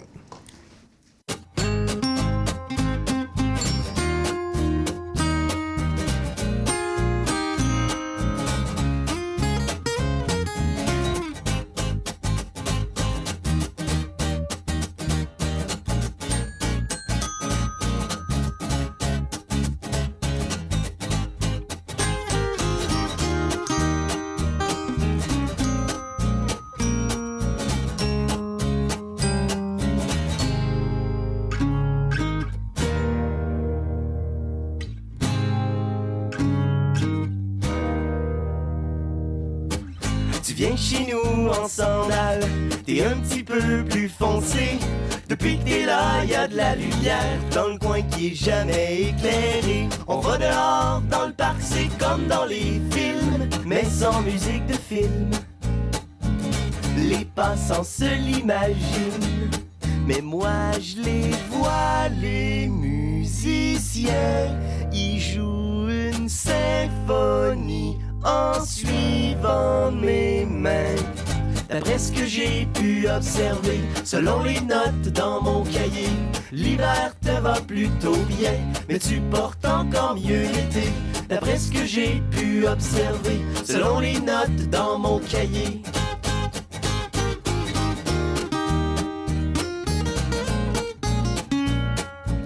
Oui, tu portes encore mieux l'été.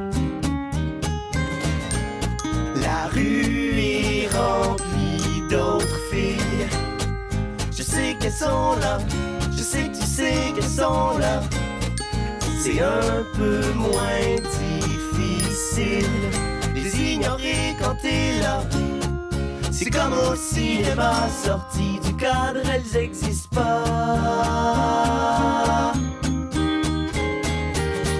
D'après ce que j'ai pu observer, selon les notes dans mon cahier, l'hiver te va plutôt bien, mais tu portes encore mieux l'été.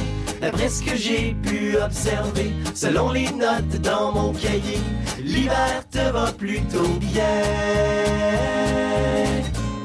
Et si l'été s'enneigeait, que les musiciens avaient froid, que chacun rentrait chez soi, on resterait quand même dehors. On se réchaufferait les mains en attendant l'été prochain. D'après ce que j'ai pu observer, selon les notes dans mon cahier, l'hiver te va plutôt bien, mais tu portes encore mieux l'été. D'après ce que j'ai pu observer, selon les notes dans mon cahier, l'hiver te va plutôt bien, mais tu portes encore mieux l'été. Bonjour, ici André Sauvé. Vous écoutez CIBL 1015 Montréal. De retour à Libraire de plage avec toutes mes invités, avec Et eux, et eux, et Sabrina et avec femmes. Linda Dion. Ben oui. Ben, Juste des femmes. oui, que. Ton oui. rêve de plage, là, c'est ça le truc, tu t'entoures de femmes. Rien qu'à voir, on voit bien, là. Pas du tout, c'est juste comme ça parce que ben ça tombe comme ça tout simplement. C'est toi qui es arrivé, hein? Ah oui, oui, là, Ah, oui, là, là, c'est ça, c'est ça. Pas. Je voulais juste te surveiller. Oui, là. je sais. Avez-vous un profil de votre lectorat? Est-ce que, bon, vous avez quelques livres qui ont été écrits, euh, euh, Florence, c'est le second. Il y a également une autre série qui a été écrite avant, Cheerleaders. Oui, Oui. Mes, mes trois cheerleaders. ouais. Oui. Euh, ben, je l'ai écrit en pensant, en fait, aux jeunes qui font du cheer. Mhm. Gars, filles, parce que euh, dans l'équipe de, de cheerleaders de mon livre, il y a des gars Oui. et des filles, Oui. comme euh, moi aussi quand j'étais jeune. Euh, donc, je l'ai écrit en pensant à eux, parce que j'en ai fait longtemps, je connais les termes, je connais comment ça fonctionne en compétition, je connais tout le fonctionnement de, de cet Mhm. univers-là. Donc, je l'ai écrit en pensant à eux pour qu'ils puissent se reconnaître puis triper avec mes personnages. Donc, est-ce que vous avez des échos, justement, de ces lecteurs, de ces lectrices qui ont lu et qui vous en parlent et disent Ah mon Dieu, c'est vrai, je me reconnais dans ça, c'est exactement comme ça, je le vis. Euh, ben, de plus en plus, en fait, là, ça le fait... Ça fait un petit peu plus qu'un an que le premier est sorti. Mhm. Fait que dans les salons du livre, euh, les, les jeunes arrivent avec le troisième tome, puis ils sont comme là, j'ai tellement hâte qu'ils aillent aux compétitions. Des fois, je reçois des messages sur Instagram aussi parce que ça, ça permet un contact direct avec les lecteurs. Tu sais, ils me disent, hey, je suis en compétition demain, euh, pense à moi. Tu sais, c'est c'est extraordinaire, ça, quand même, d'avoir la possibilité de leur parler comme ça. D'autant plus de nos jours, avec les réseaux sociaux, avec tout ça, j'ai l'impression que le contact avec le lectorat est encore plus immédiat, encore peut-être plus satisfaisant aussi, parce qu'on peut leur répondre plus rapidement. Ben, on peut leur répondre, c'est tellement valorisant aussi oui. de. C'est de- ça la paye, hein, d'écrire, Ben oui. je trouve. Pas, en tout cas. Mais non, tantôt on a dit que c'était payant. C'était pas payant. Tantôt on a dit que c'était extrêmement payant être écrivain, donc c'est pas vrai. là. C'est comme les chauffeurs d'autobus, hein, c'est écrit là, le sourire de mes, euh, de mes passagers et mon salaire. Oui, Euh, oui quand même. Euh, oui, Evelyne, il y a quand même justement cette, euh, ce rapport-là avec euh, les, le lectorat, les, les, les échos. Ben, euh, probablement. En fait, j'ai hâte euh, d'y goûter un peu plus. Euh, comme, je, comme je disais, moi, mon livre il est sorti il n'y a pas longtemps. Ben, c'est fait ça, que mon là. lectorat, c'est ma famille immédiate là, Mm. jusqu'à présent. C'est eux qui me taguent sur Facebook. Genre, je viens de lire ton livre, justement, à la plage. Ouais, bah, par voilà. exemple. Mais non, c'est ça. Moi, je suis pas, je suis trop vieille là. TikTok, Instagram, faut que je laisse ça aux, aux autres. Ben non, c'est pas. ouais. Euh, moi, je trouve ça vraiment le fun. Ouais. On dirait que c'est. Je pensais pas que j'allais avoir ce contact-là avec les, les lecteurs. Puis en fait, moi, ça s'adresse comme à la base, on disait un genre de 12-16. Oui. Mais finalement, ceux qui m'écrivent, c'est sur Instagram. Moi, ça, je suis un peu moins sur TikTok, mais fait Instagram, je sais pas, là, c'est l'âge peut-être euh, plus vers mon âge un peu. Mais fait que j'ai beaucoup de grands cœurs d'enfants qui m'écrivent. Oui, Ouais. oui, ben c'est ça, le cœur d'enfant, c'est c'est des, Parce que des- le jeune en 20 ans en montant. Oui, mais le premier limonade est sorti il y a combien de temps? Là? Euh, Ça C'était fait- le 11 mai de l'an dernier, dans le fond. C'est ça, OK. Ouais. Fait que là, il y a des lecteurs, là, qui, les lectrices là, qui avaient 15, 16, qui vont se retrouver à 17, Ouais. 18, Ouais. qui vont suivre Limonade 2, Ben, Limonade en fait, je 3. pense que les, les, les, les gens un petit peu plus vieux se reconnaissent plus dans les derniers tomes parce qu'ils sont un petit peu plus matures. Mhm. Mais comme euh, je sais qu'il y a une fille qui m'a écrit euh, que dans le fond, elle devait, euh, sa mère la forçait à aller dans un camp de vacances cet été qui était full stressée, mais qu'elle a lu le livre, puis que là, ça lui a donné du courage, puis que là, elle se sentait prête à aller au camp. J'ai quasiment pleuré quand j'ai lu ça. Je capotais, tu sais, j'étais ah wow, tu sais, ça a pu vraiment concrètement aider Oui. une fille. Ça, je trouve ça ben, malade. Est-ce que vous vous sentez en mission? Quand vous écrivez pour des jeunes lecteurs, pour des jeunes adultes? Est-ce que vous sentez en mission? Est-ce que vous, est-ce que vous avez sur vos épaules cette petite pression d'un public ciblé, plus ou moins, mais quand même malgré tout, et de devoir pas les satisfaire, mais de répondre à certains critères ou du moins de- d'essayer de, les, euh, de les accompagner par vos écrits? Evelyne? Oui, Oui? oui, moi je dirais que oui. Oui? Oui, oui, j'ai envie, euh, j'ai envie qu'ils soient satisfaits de, de la lecture, j'ai envie qu'ils se reconnaissent, euh, j'ai envie aussi que ça, que, ça, que ça stimule quelque chose en eux, que ça les fasse réfléchir, ne serait-ce qu'un petit peu. Mhm. Euh, fait que, ouais, moi, je me sens un petit peu comme en mission. En effet, j'ai pas envie de leur mettre n'importe quoi dans les mains, là. C'est important, ce que je fais, là. Bon, ouais, non, mais bien, effectivement, c'est ça, ce souci là, de, la, Oui. de la bonne littérature, du bon texte qui va Du bon mot, oui. de la bonne phrase, de Oui. tout des bons chapitres, des bons paragraphes. C'est, euh, oui, oui, je, je pense que, que- ben oui, c'est pas une, pas une énorme mission, mais Mhm. reste que c'est, la mienne. Puis quand, quand on commence un ouvrage, on, le- on le fait pour vrai, avec tout le meilleur de ce qu'on a. Mhm. En tout cas, de mon côté. Florent, j'ai l'impression qu'il y a quand même une mission. Euh, Euh, Mais je n'utiliserais pas le mot mission, tu sais, parce que je Oui. me suis pas assis devant mon ordinateur en disant, hey, là, il faut que je fasse passer ce message-là. tu sais. OK. J'ai pas la prétention de vouloir sauver quiconque, Mhm. mais c'est vrai que je, je m'impose une certaine rigueur parce que je veux mettre quelque chose de qualité, euh, quelque chose de vrai, authentique, avec euh, des recherches qui ont été faites autour. Et surtout, là, je pense euh, à mon jeune adulte sur le féminisme. C'est extrêmement documenté. Tu sais, je ne Ouais. vais pas chercher tout ça dans, dans le derrière de ma tête. Puis mon personnage, l'évolution de mon personnage est en fait un reflet de ma propre évolution par rapport euh, à mes lectures et tout ça. Donc, j'ai pas la prétention de vouloir euh, sauver quiconque ou d'être en mission, en fait. C'est plus, je pense, que c'est le mot mission qui me dérangeait un peu. là. Oui, oui. Euh, Moi, je peux le changer. Là. On va changer le mot mission. Euh, Linda, un autre mot que Ben, mission. je, dirais, que ben, je comprends un peu ce qu'elle Oui. veut dire. Ouais. C'est pas tant une mission, mais il reste que on n'écrit pas pour rien. On écrit parce qu'on a quelque chose à dire. Et quand on s'adresse à des ados, on peut quand même se poser la question euh, qu'est-ce que j'ai envie de dire? Est-ce que c'est la- la- l'ado en toi qui parle Tu sais, euh, tu disais toi-même, tu as fait du cheerleading, t'as- donc tu, tu vas écrire à partir de ta propre réalité. Tu sais, Euh, euh, c'est ça. Je sais pas. Toi, tu viens du lac, ça se passe au lac. Oui. tu sais, Un mandat. Est-ce que, comment? euh, au lieu d'une mission, un mandat, une préoccupation, un souci, Ouais, mais un on, embêtement? on écrit pour dire quoi, finalement, Ben, quand on s'adresse aux jeunes? Est-ce qu'on a ça en tête? Ben, en Est-ce qu'on cherche à dire de quoi? Mais sais? en fait, si on écrit pour nous à la base, je pense qu'on a le souci de vouloir se faire plaisir, de s'expliquer quelque chose, de dire quelque chose qui nous intéresse. Est-ce Donc, que vous écrivez pour vous ou vous écrivez pour le jeune qui n'a pas lu, comme on en parlait ben, tantôt? à la base, j'écrivais une histoire pour moi, quelque chose que je me disais que j'aurais aimé lire. Ouais. Fait qu'après, je me dis par le fait même, donc, sûrement d'autres gens qui pensent comme moi. Mhm. Moi, j'aime lire un certain type de livre, ben il y a sûrement d'autres gens qui aiment lire la même chose que moi. Fait que je me dis, si ça m'intéresse moi ou ce que. Tu sais, ben, en tout cas, je sais pas, des fois, quand moi j'écris, puis je suis comme, ah, c'est pas vraiment ça encore. Tu sais, je- j'y reviens, je veux revenir. Je veux que ça. je- Ben, j'essaie que chaque chose, chaque euh, petit élément veuille dire quelque chose, ou en tout cas, tu sais, que ça fasse du sens pour moi. Fait que je me dis après, quand quelque chose fait du sens pour toi, je me dis, ben ça va éventuellement n'en pouvoir en faire pour d'autres gens aussi. Là, mais tu sais, puis après, ben là, une fois que le livre est, est là, qu'on travaille avec l'éditeur, ben là, moi, je pense qu'il y a vraiment une recherche de... Moi, j'échange souvent avec mon éditrice. Ça, ça se dit-tu? Ça se dit-tu encore? Est-ce qu'on... Comment on aborde ce sujet-là? Ouais. Ça, est-ce que, mettons, les relations toxiques, là, tu sais, ça, souvent, comment pas tomber d'un cliché? Fait que ça, on a beaucoup, beaucoup d'échanges à ce sujet-là. Fait que, juste ça, je me dis, ben oui, j'ai un souci de que ce soit bien, qu'est-ce que je dise, que ce soit le plus juste possible. Ah, le en mot tout cas. souci, voilà, un souci. Parce que je me dis en même temps, oui, vous, vous, êtes, vous êtes quand même des fois sur un terrain un peu, un peu glissant, parce qu'il faut faire attention à ce qu'on amène, ce qu'on présente, pour pas mal influencer.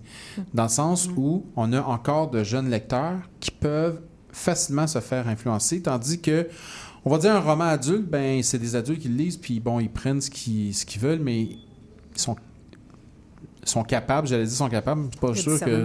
Ouais, mais je suis pas sûr que c'est tous les lecteurs qui sont capables de le faire. Puis je pense, j'ai l'impression que les lecteurs jeunes adultes ont plus de discernement justement que les adultes souvent.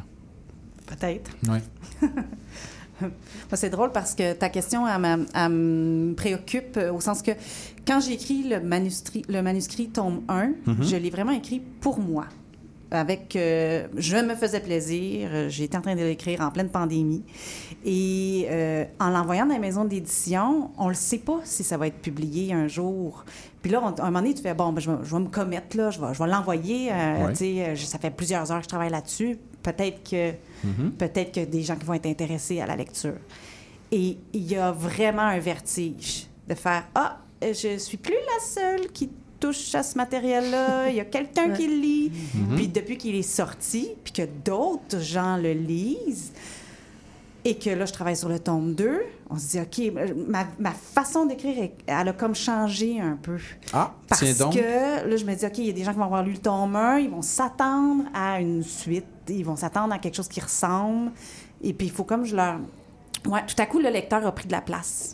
On va revenir sur ce sujet-là, justement, sur la- l'écriture euh, des séries ou des suites, des autres titres, la préoccupation, tout ça. On va faire une petite pause et on revient. Eh, Linda, est-ce que tu restes un peu avec nous? Ben non, oui, c'est le fun, tu restes avec aller? nous? Moi, là, j'ai un spectacle à aller voir. Tu restes là. avec nous. Ah, tu- ah, 10 minutes.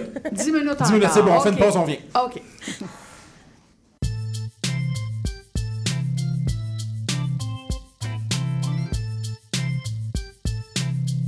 CIBL 105 Montréal. Venez commencer vos journées du bon pied avec les Aurores Montréal avec Michael Demers à l'animation du lundi au jeudi de 9h à 9h30 sur les ondes de CBL 105 FM.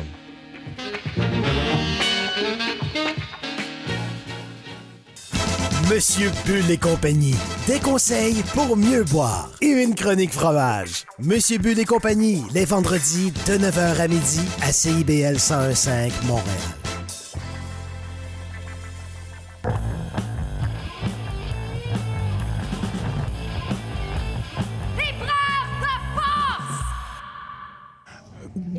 De retour à Libraire de plage avec tout le monde autour de moi. On parlait justement, euh, je posais la question, est-ce que vous avez une mission? Le terme mission n'était pas bien, donc un mandat, un souci, une préoccupation. Est-ce que vous vous souciez de vos lecteurs et de vos lectrices quand vous écrivez? Ben, j'aime surtout écrire pour moi à la base, pour me satisfaire, puis ça va faire écho chez des euh, lecteurs, des lectrices. Par contre, avec Evelyne, on a apporté l'idée que à partir du moment où il y a un premier livre qui est sorti, Là, le deuxième, le troisième, il y a une autre préoccupation. Parce que là, on se soucie à ce moment-là qu'il y ait peut-être une continuité, que les lecteurs et les lectrices reviennent dans la série. Et là, ça peut être un peu différent.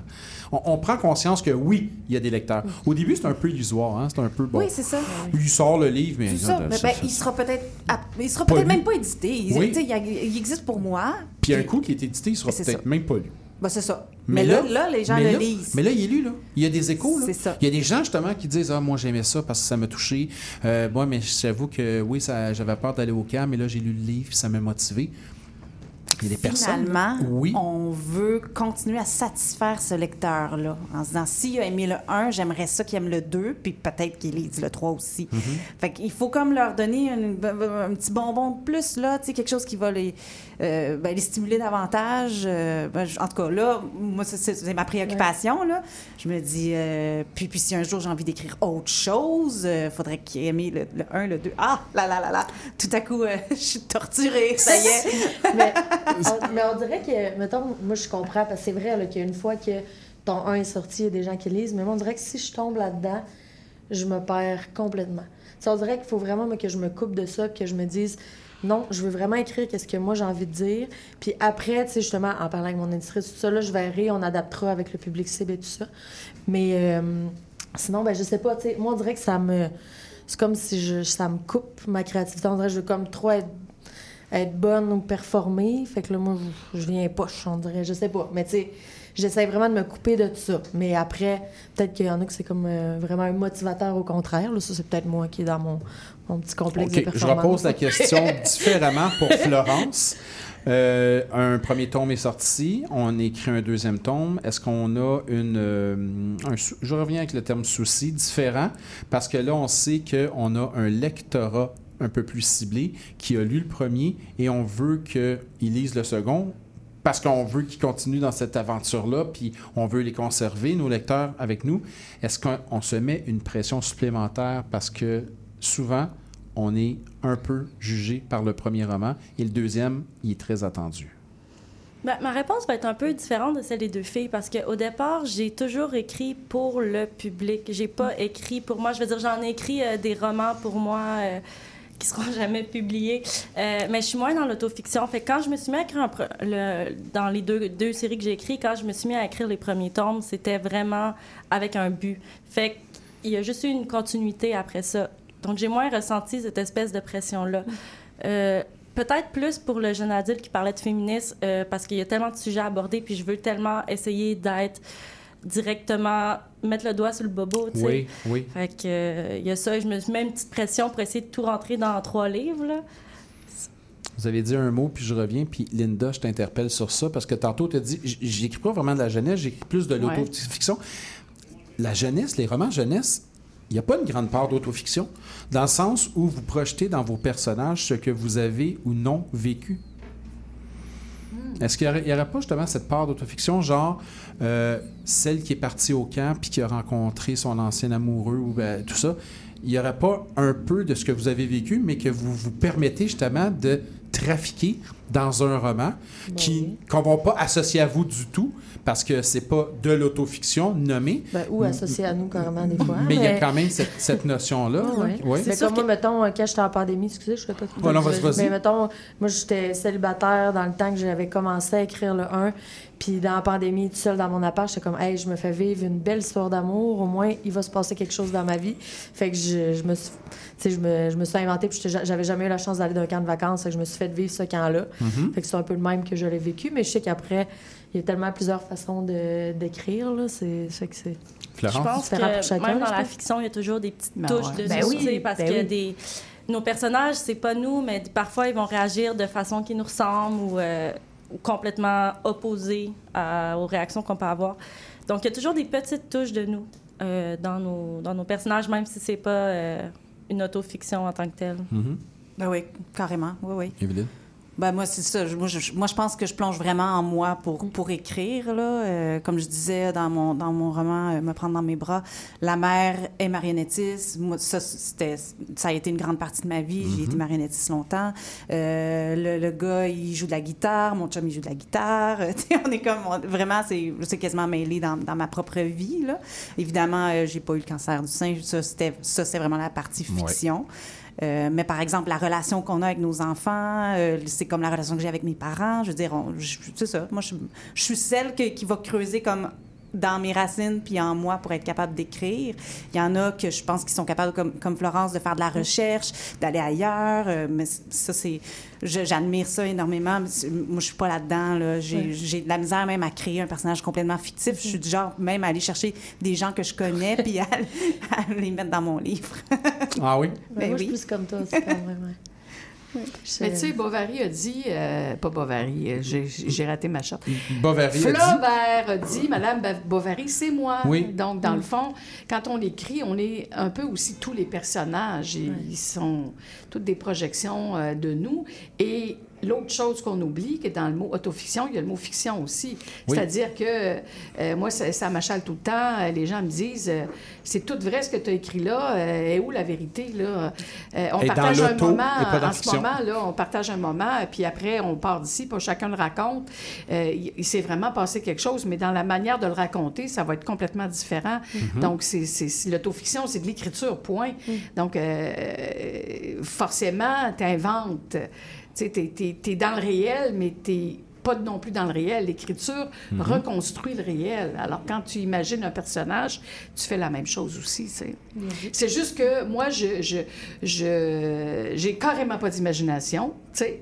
C'est-à-dire que j'ai pas, pas le goût de me, me- me forcer à avoir d'imagination parce que je trouve que la vie est un roman, la vie est trop palpitante. Euh, je puise à même le matériau, puis moi, c'est ça qui m'intéresse le plus. C'est vraiment plus une question d'intérêt à ce moment-là. Linda, t'as pas d'imagination. Non, pas du tout. Ah non. On la croit pas, on non, non, dirait. non, non, non. Non, on la croit pas. Je suis désolée de te décevoir, là. Je suis mais, euh, déçu, là, mais Tu peux y aller, merci. Non, Ah, non, ça. reste là. Finalement, il va me laisser sortir. Non, non, pas du tout, reste là. Est-ce que donc, pour venir à ma question un peu tordue initialement, il faut bien de l'imagination pour écrire des romans Ça a l'air jeunesse? que non, là. Euh, finalement, non. Ça Peut-être que je vais vient- m'y mettre finalement. Ça vient de tomber. là. Là, les filles, vous m'encouragez. C'est bon, un bon dictionnaire de synonymes. Ben oui. on y va. Ça, c'est important, par exemple.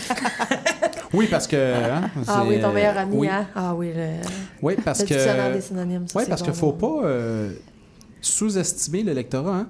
Dire, le même mot qui revient tout le temps, là, à un moment donné, là, on veut leur donner quand même quelque chose de qualité. On ne veut pas les Mhm. sous-estimer leur dire, ben là, en même temps, c'est toujours le même mot, je vais essayer de trouver un varié, donner un peu plus de corpus à mon texte Ben oui. et pour le lecteur, le rendre un peu plus intéressant. là. Mais on a tous des patterns hein, quand on écrit. Je sais pas vous autres, là, les, les éditeurs sont bien bons pour euh, les, les faire ressortir. Mhm. T'es comme, voyons, que j'arrête pas de dire ça, mais on a tous chacun nos petits patterns. là, Ou puis des façons bien de drôle après. communiquer sans les mots. Tu sais, Moi, je sais, euh, mes personnages, ils communiquent beaucoup avec les regards puis les haussements d'épaule, tu sais, tout le temps. Fait que faut que je fasse attention à ça C'est quand drôle. j'écris. euh. Il y a aussi une façon de mettre en page différente parce que dans le roman de d'Evelyne Fournier, il y a les textos, il y a des pages euh, qui sont euh, comme si c'était des cahiers, Manuscrits, ouais. manuscrits, tout ça. Euh, ça. Ça rend la lecture plus dynamique en même temps, ça. Mhm. Ben, ça, c'est le travail de la maison d'édition aussi. Euh, mais là, oui, je, je suis contente que ça soit comme ça. Oui. Ouais. Est-ce que, est que ça, c'était prévu justement à la base ou c'est vraiment rendu avec les éditeurs, un travail où, ah, cette scène-là, on pourrait la faire de telle façon, cette page-là, on pourrait la rendre plus dynamique par Je un- pensais pas qu'ils pouvaient le faire. Ok. Puis même qu'il y a des images au début des chapitres, Oui. c'est magnifique, c'est très très beau. Je pensais pas que ça aurait lieu. Non, moi- pour moi j'aime ça, ça aère vraiment Oui. le texte. Euh, ouais, c'est non, c'est eux qui. Tant mieux si ça existe. Je savais pas comment ils le feraient. Et ils l'ont fait. Eh oui. Ils l'ont fait. Les malins. Ben, ils sont malins. Ils sont malins. Oui, parce que ça amène un cer- certain forme de, de- de dynamisme, que ce soit au niveau visuel, que ce soit au niveau du langage. On en parlait tantôt avec Florence. Le langage utilisé qui, peut-être dans certaines commissions scolaires, pourrait moins passer, mais ça, peu importe. L'idée, c'est que oui, ça apporte ce dynamisme-là beaucoup plus proche, beaucoup plus, euh, beaucoup plus près, justement, de ce lectorat-là. Mais il faut que les livres soient beaux aussi. Euh, des livres comme ça, c'est les, je sais que les jeunes sont très friands de ça. Là. Oui. Euh, clairement, c'est vendeur aussi. Ah, euh, Même les adultes, là, moi, Ben ouais. je- c'est Ouais, pas ouais. rare que je choisisse un livre avec sa couverture. Tellement. son- aussi, Exactement. Ouais. Fait que ça vaut la peine. En tout cas, je sais que moi aussi, je suis vraiment euh, attirée plus par des beaux livres. Tu sais, qu'est-ce que tu veux, la beauté, ça nous attire. Ben oui. Hein? Oui, puis il y en a qui aiment lire euh, de- des grands tomes où c'est très, très chargé. Puis Oui. moi, au contraire, j'aime mieux lire des, des petits, des petits livres. Euh, euh, je suis mère de trois enfants, là. Fait que quand t'allaites Ah oui, la oui, moi, nuit, tout ça, euh, des petits tomes, c'est le fun. Oui. euh, des nouvelles aussi. Fait que, tu sais, il y a de tout pour tout le monde, là. euh. Fait que, ouais.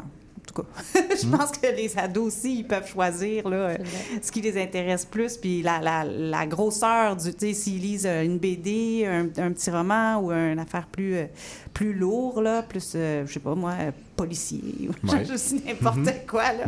Mais euh, c'est ça. Ça dépend le temps qu'ils ont à mettre, Hmm. d'énergie. Qu'est-ce que vous pensez de la mise en marché euh, du, de la littérature jeunesse présentement au Québec? Euh, des livres, la façon qu'on les met en évidence, la façon qu'on en parle dans les médias. J'en parlais au début de l'émission, je disais, on parle de littérature jeunesse aujourd'hui, on a le temps d'en parler, on n'en parle pas beaucoup. Souvent, sont pas immensément présentés. Et pourtant, il y a une production folle de. Et quand je dis folle, c'est-à-dire bien, c'est-à-dire qu'il y en a beaucoup. Il y a beaucoup de livres jeunesse qui se font, de romans, d'albums, de bandes dessinées, tout ça. C'est foisonnant. Il y a plein de trucs de qualité. Il y a tellement des belles choses qui se font. L'impression qu'on n'en entend pas parler. Est-ce que ça vous frustre?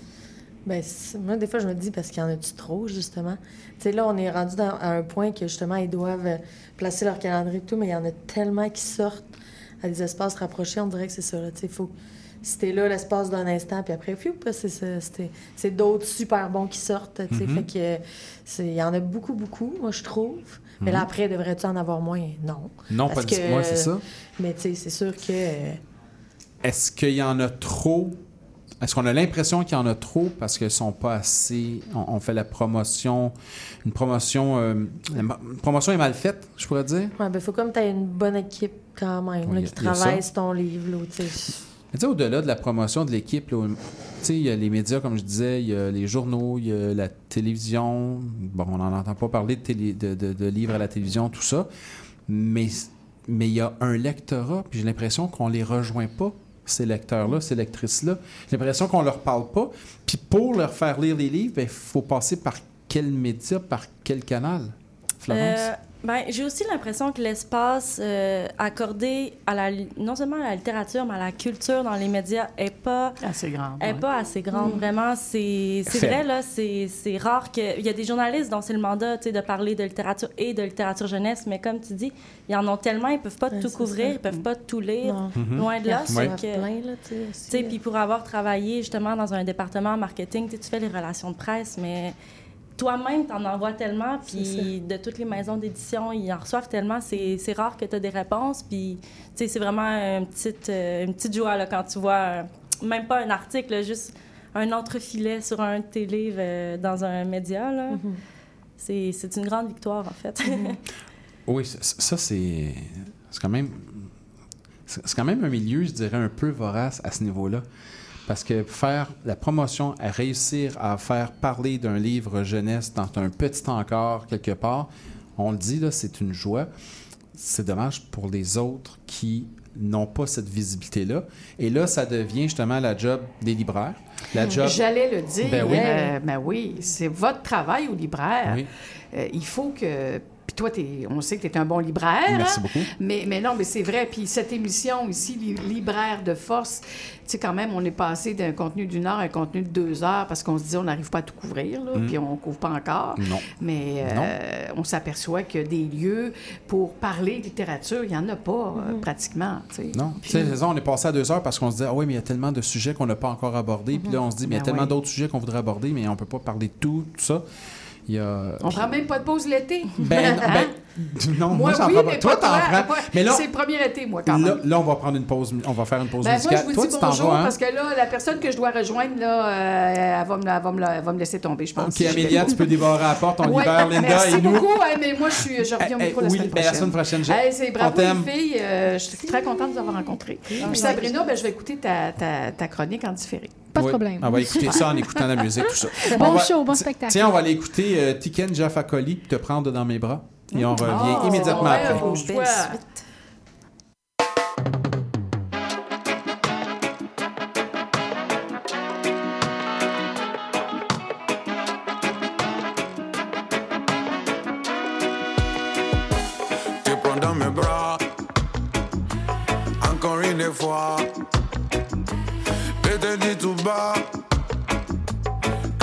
Penserai toujours à toi. Te prends dans mes bras. Encore une fois, je te dis tout bas que je penserai toujours à toi. Tu as bien grandi, maintenant tu es prêt. Je suis si fier de toi.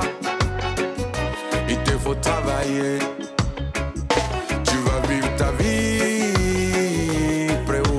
D'ici. Je sais que tout ira bien, même si tu es loin. Mais avant, laisse-moi te prendre dans mes bras et te dire tout bas que je penserai toujours à toi. Te prendre dans mes bras, encore une fois, et te dire tout bas je penserai toujours à toi. T'es bien installé, ta vie est calée, tu as tant accompli, braver les épreuves de la vie. N'oublie pas chaque instant doit être vécu pleinement. Puis tu passeras le relais à ton propre foyer. Mais avant, laisse-moi te prendre dans mes bras et te dire tout bas que je penserai toujours à toi.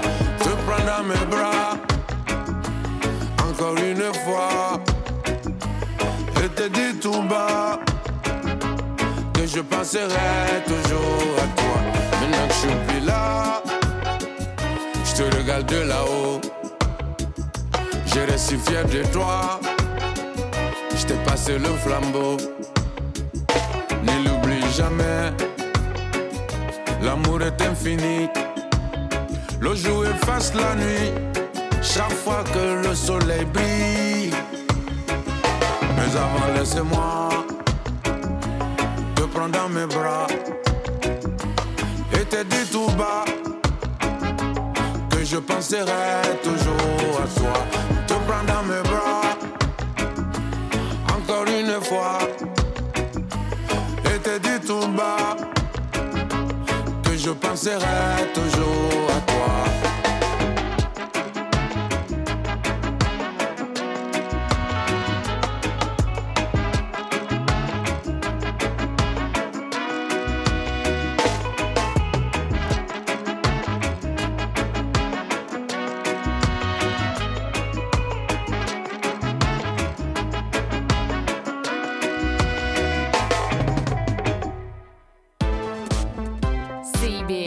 CIBL 105 Montréal. De retour à Libraire de plage avec mes invités Lisa Marie Gagnon, Evelyne Fournier et Florence Darvaux. On parlait juste avant, et Linda nous a quittés pour aller écouter de la musique à l'extérieur dans la chaleur de Montréal. On parlait juste avant de passer à la musique, on parlait justement du problème des médias au niveau de la culture, au niveau de la promotion du livre. Puis là, ça m'a fait penser, en début d'émission, Florence, on disait qu'il y a quand même une, part de, cette jeunesse-là qui écoute, euh, qui regarde des, euh, des TikTok, des YouTubers ou des Booktubers, tout ça. C'est peut-être là qu'on peut aller les chercher un peu plus. Euh, comme je le disais tantôt à l'entracte, le marketing qui fonctionne dans ces temps-ci, c'est beaucoup le marketing de contenu, mais le marketing d'influence. Donc, je pense, oui, c'est plus payant dans ce temps-ci à aller chercher des partenariats avec des influenceurs qui vont pouvoir parler directement à ton public cible. Euh, Puis, tu sais, des influenceurs, il y en a pour tous les domaines. Tu vas en avoir euh, en littérature avec le fameux BookTok. Fait que Oui. c'est ces gens-là qu'il faut aller chercher parce qu'ils ont déjà la communauté que tu veux rejoindre. Euh, je pense que ça a l'avantage de rejoindre justement les gens concernés. Peut-être plus que les médias, mais je ne veux pas m'avancer là-dessus. C'est juste qu'on a vu beaucoup plus de répercussions avec euh, tout ce qui était en ligne sur les réseaux sociaux. OK. Moi, je, moi, je me permets d'avancer un peu là-dessus. Et encore une fois, c'est un genre de question tordue que je fais exprès de poser. On n'a pas l'impression que, ouais, mais c'est juste des YouTubers, c'est juste des influenceurs. Ce qu'ils vont dire sur le livre, c'est pas intéressant et c'est pas pertinent, puis on ne Mhm. prendra pas en conséquence. Non. Lisa Marie? Moi, j'aime beaucoup lire leurs commentaires. C'est eux principalement, moi, en tout cas, que je, Mhm. je vois qui parlent de mon livre. Mais des fois, je me demande, justement, dans les plus gros médias, j'ai l'impression que c'est beaucoup des livres de gens déjà connus qu'on va Mhm. plus parler. Oui. Je sais pas si c'est juste une impression, mais on dirait que c'est beaucoup ça, les livres de l'humoriste qu'on connaît déjà, de euh, fait que je- on découvre moins de, tu sais, on dirait que je sais pas les auteurs anonymes c'est- restent anonymes plus, sinon Mhm. un livre peut voyager, mais tu sais moins, euh, je, je sais pas, c'est peut-être mon impression, mais Mm, C'est ton impression qui est partagée par plusieurs, plusieurs Je- personnes, je Ben crois. Il n'y a Oui. jamais d'écrivain à tout le monde m'en parle, sauf les trois mêmes, tu sais, Ben, Marie Laberge euh, et les super connus, tu sais. Mm, C'est pour ça que Libraire de Force existe. Yes. Ouais. Evelyne, tantôt, on parlait, on disait justement que c'est plus difficile pour les réseaux sociaux. Bon, euh, vous n'êtes pas sur, euh, nécessairement sur TikTok ou tout ça. Euh, comment on les rejoint à ce moment-là? Ou comment on est conscient de ces lecteurs-là, de ces lectrices-là? Est-ce que, autrement dit, y a comme un genre de pression d'en faire partie de cette game-là du réseau social pour aller chercher les jeunes, les entendre? Ben, c'est une mini pression. On m'a jamais dit, va, euh, fais-toi un compte TikTok, euh, vas-y, là. Mhm. Mais, euh, mais on m'a quand même demandé si je n'avais un, puis si, si, si j'étais bonne pour faire du contenu, puis que c'est ça qui, qui, qui allait faire en sorte que j'allais peut-être trouver mon, mon lectorat là. Mhm. Euh, bon, j'ai la chance d'avoir une grande fille qui est allée dire à toutes ses amies Allez liker les affaires de ma mère. Ah, ça, c'est bon, ça.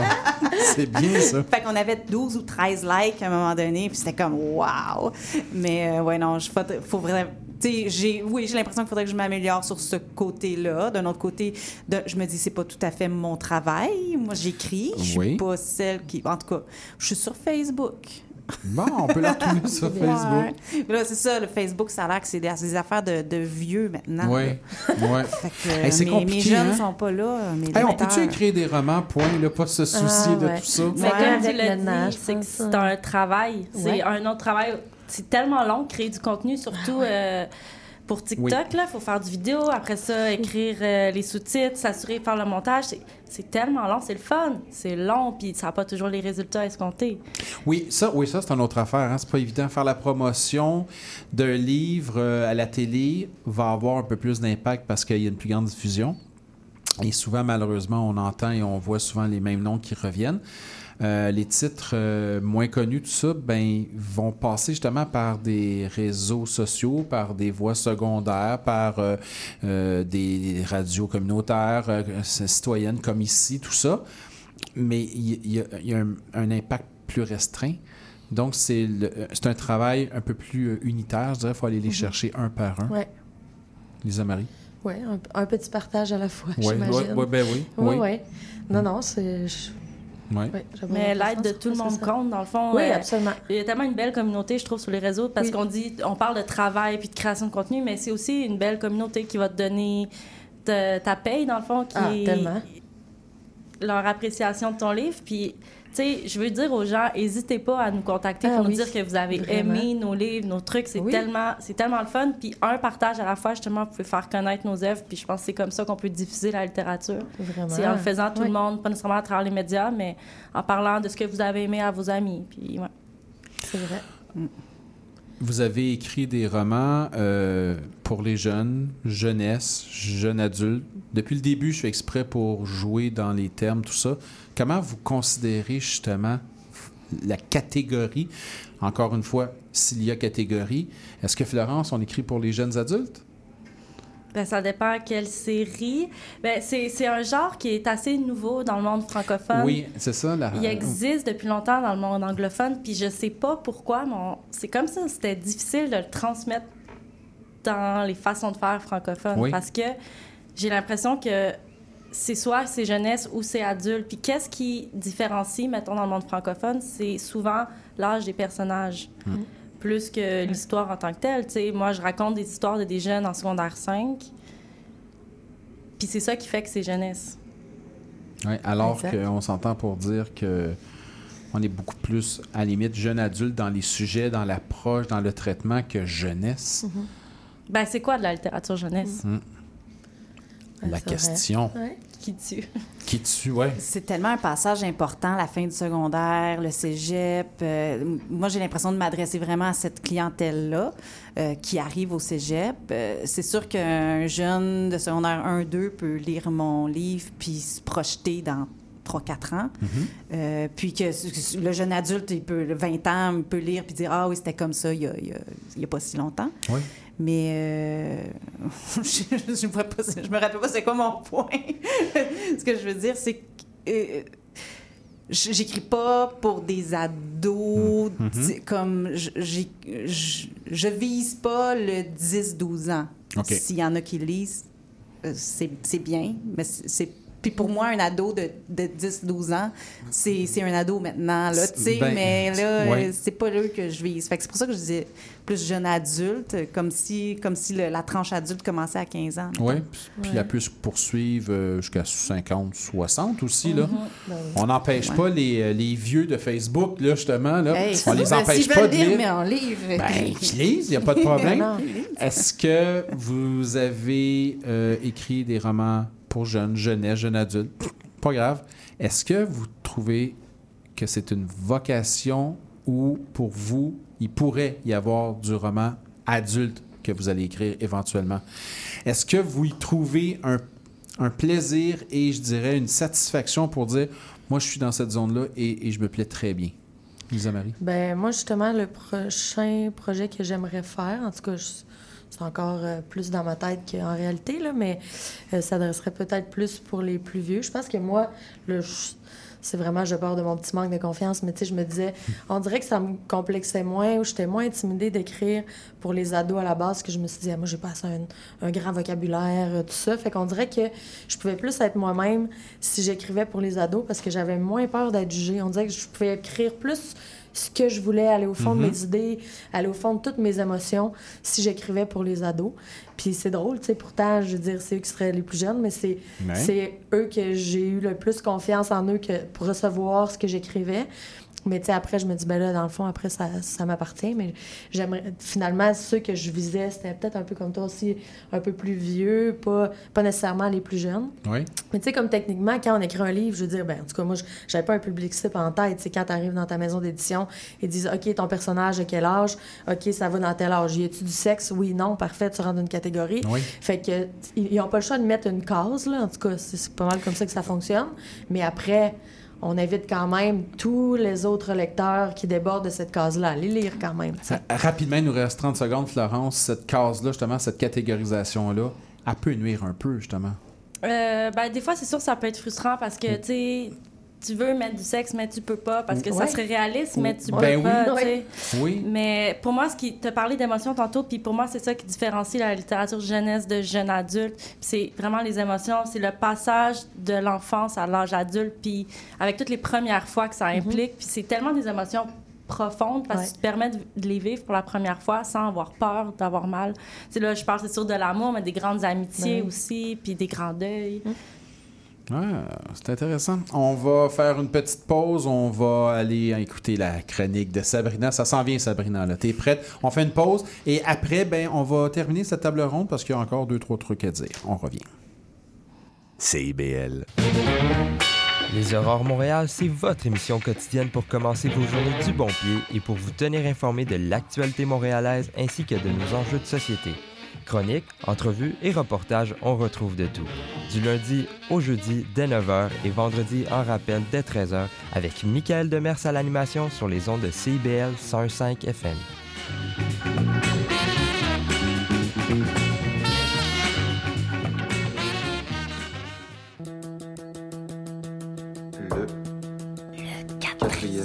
Le quatrième mur. Le quatrième. Le quatrième mur. Bon, Siri, c'est quoi, mettons, l'émission qu'il faudrait absolument écouter à CIBL tous les lundis de 15h à 17h? Le quatrième mur.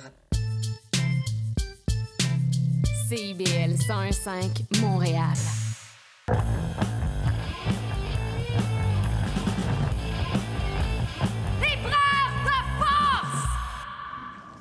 De retour à Libraire de plage euh, en ce 20 juillet à Montréal et c'est au tour de... Ah, on a froid un peu. Ouais, on, on est bien à l'intérieur, euh, Evelyne. C'est euh, climatisé. c'est climatisé, oui. Ouais, on va sortir à l'extérieur, ça va être un peu plus chaud, mais on est avec Sabrina. Oui, Allô? ben, bonjour officiellement, euh, Ah, oui. Mike, Evelyne, Florence, Elisa Marie, Allô? chers auditrices, chers auditeurs. Salut. bon, ben aujourd'hui, euh, j'ai décidé de coller encore à notre émission version euh, libraire de plage en, en vous parlant d'un roman sentimental que j'ai beaucoup aimé.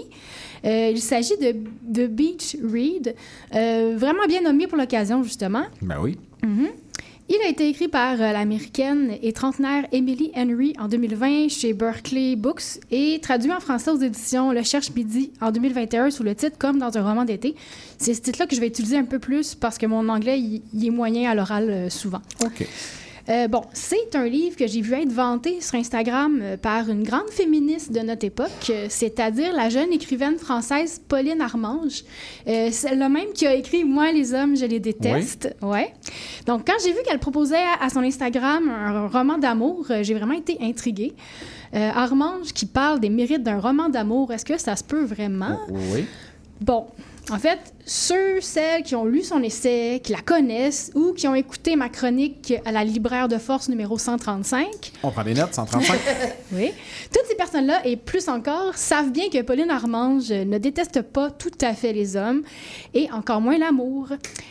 Mais tout de même, été étonnée qu'elle révèle sa flamme pour un roman sentimental apparemment tout ce que plus normal et normatif. Puis je me suis dit que il devait vraiment être spécial, ce livre-là, si elle l'avait aimé. Donc, euh, je pourrais, moi aussi, l'aimer. Euh, puis, je crois que je me suis pas trompée. Pauline Armange non plus. Euh, je vais vous expliquer pourquoi. Mais d'abord, introduisons un peu plus euh, Emily Henry, euh, l'autrice de Comme dans un roman d'été. Elle a commencé par se faire connaître euh, grâce à, des, à quatre romans destinés aux jeunes adultes. Alors, encore là, je suis pas trop loin du thème d'aujourd'hui. Oui, totalement. Puis, Henry reste vague un peu sur le sujet dans ses entrevues, mais elle décide d'écrire quelque chose de plus léger parce qu'elle en ressent le besoin. Donc, encore là, on parle du besoin d'écrire quelque chose. Elle pense alors à de la comédie romantique. Ordinairement, dans le young adult, elle était plus à l'aise avec l'écriture de la science-fiction, du fantastique et avec le drame aussi. Elle se lance donc dans une lecture intensive de romans d'amour et se met à beaucoup aimer ça. Jusqu'à écrire très vite, en six semaines, un premier jet qu'elle peaufinera par la suite, euh, notamment grâce aux commentaires euh, de ses premiers lecteurs-lectrices et bien sûr de ses éditeurs. Et je soupçonne que la promo est derrière ça aussi. Oui. Ça a donné son premier best-seller pour le public euh, adulte, euh, comme dans un roman d'été, Beach Read. C'est l'histoire de January Andrews, euh, une écrivaine de romans à l'eau de rose de 29 ans qui a vécu beaucoup, euh, ben, plusieurs coups durs dans sa vie récemment. Euh, sans argent, ayant peut-être besoin de se reposer, elle se rend au lac Michigan pour euh, vider le chalet qui, a été, qui lui a été légué par son père à sa mort il y a un an. Euh, January sent euh, tout le long de son séjour un, un assez grand malaise. Euh, euh, co- il y a quelqu'un à la fenêtre, Oui, il y a quelqu'un à la euh, oui. Et, et- et c'est dos à toi t'es quand même déconcentré, c'est merveilleux. Ouais. Bref, elle ressent un malaise parce qu'elle se trouve dans le, le- le- le- le chalet que son déf- où son défunt père euh, trompait sa mère à l'époque où celle-ci avait un premier cancer, puis pendant sa rechute aussi un peu plus tard.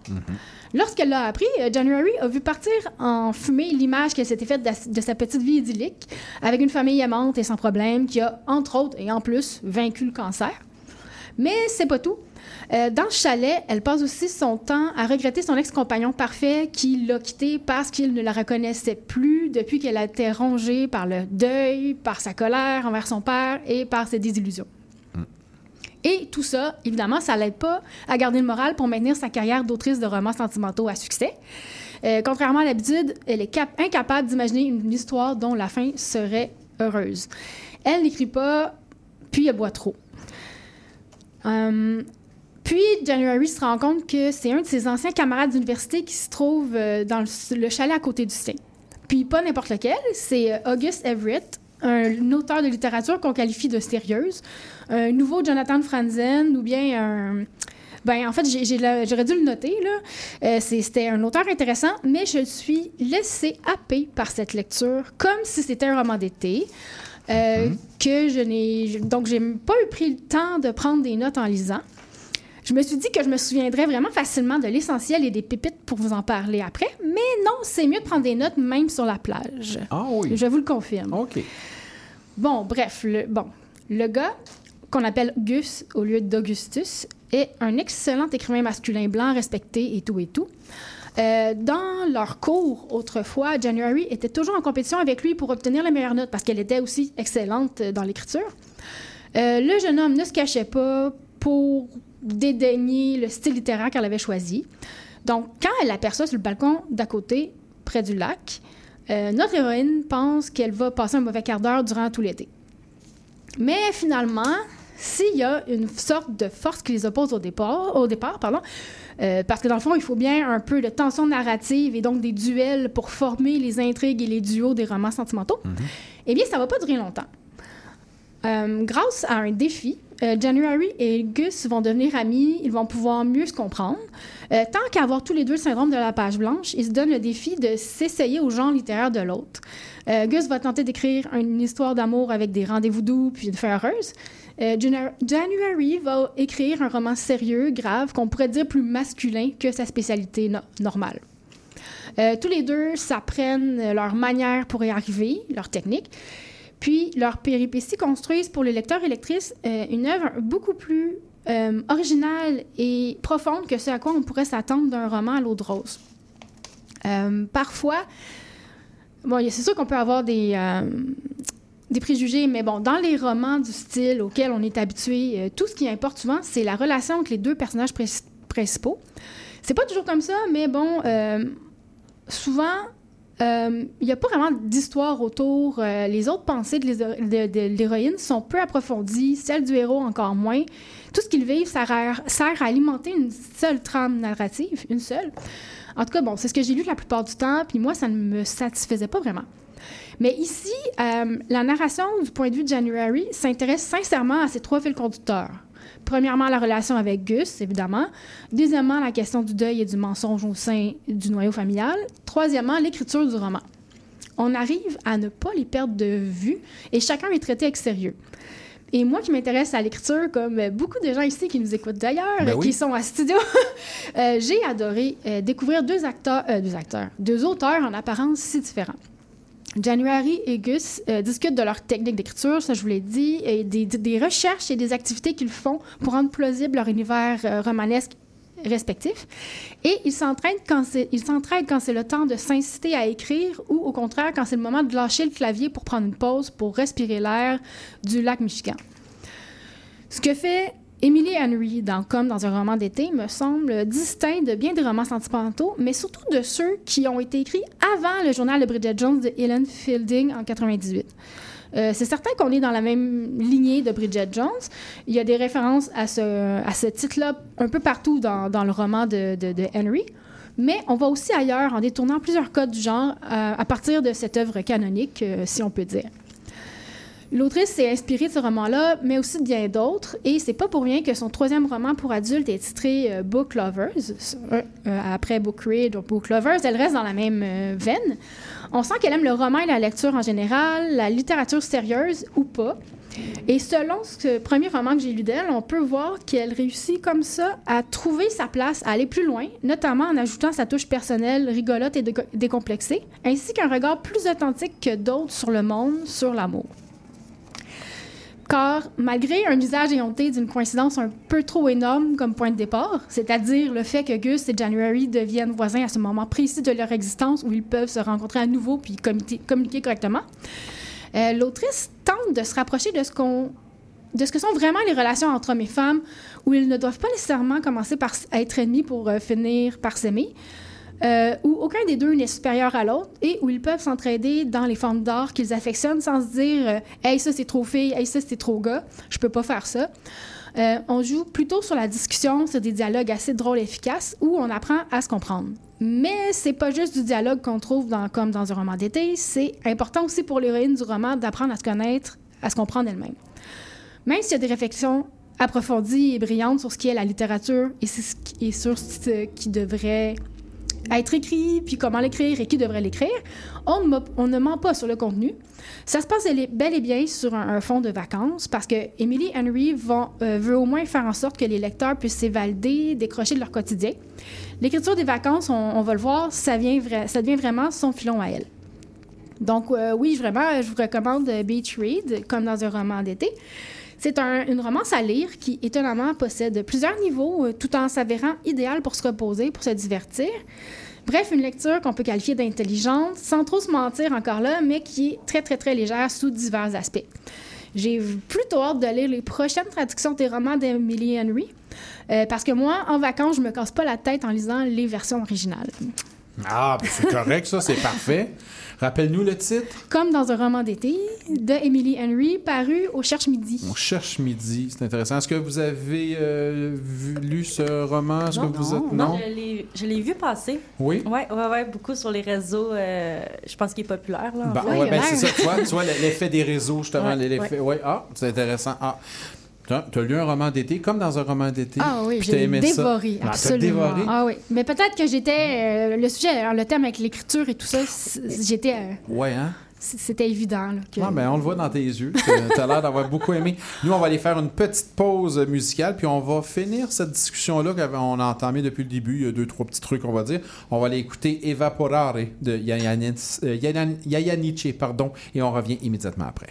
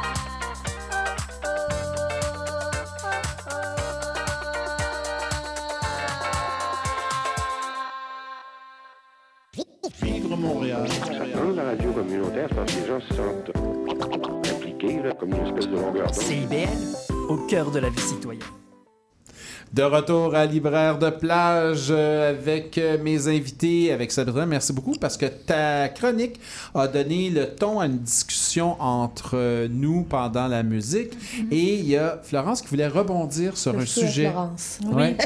Euh, ben, en fait, c'est la conception qu'un livre écrit par une femme, ça va être un livre de filles. Tandis que les gars n'ont pas cette catégorisation-là. Quand un homme écrit un livre, ah ben ça doit être de la grande littérature, ça va aborder des sujets importants. Tandis que les femmes, on va aborder nos, nos petits sujets de femmes. Il y a vraiment cette conception-là qu'il faut, qu'il faut Briser, abattre oui. complètement. Ben, ça revient un peu à ce que je disais au début. là. On a l'impression que, comme c'est de la littérature facile, c'est pas, c'est pas grave, ça s'écrit bien, ben, c'est- il y, a des. Y a des euh, c'est catégorisé, mais plus que catégorisé, là, c'est vraiment là, sectarisé.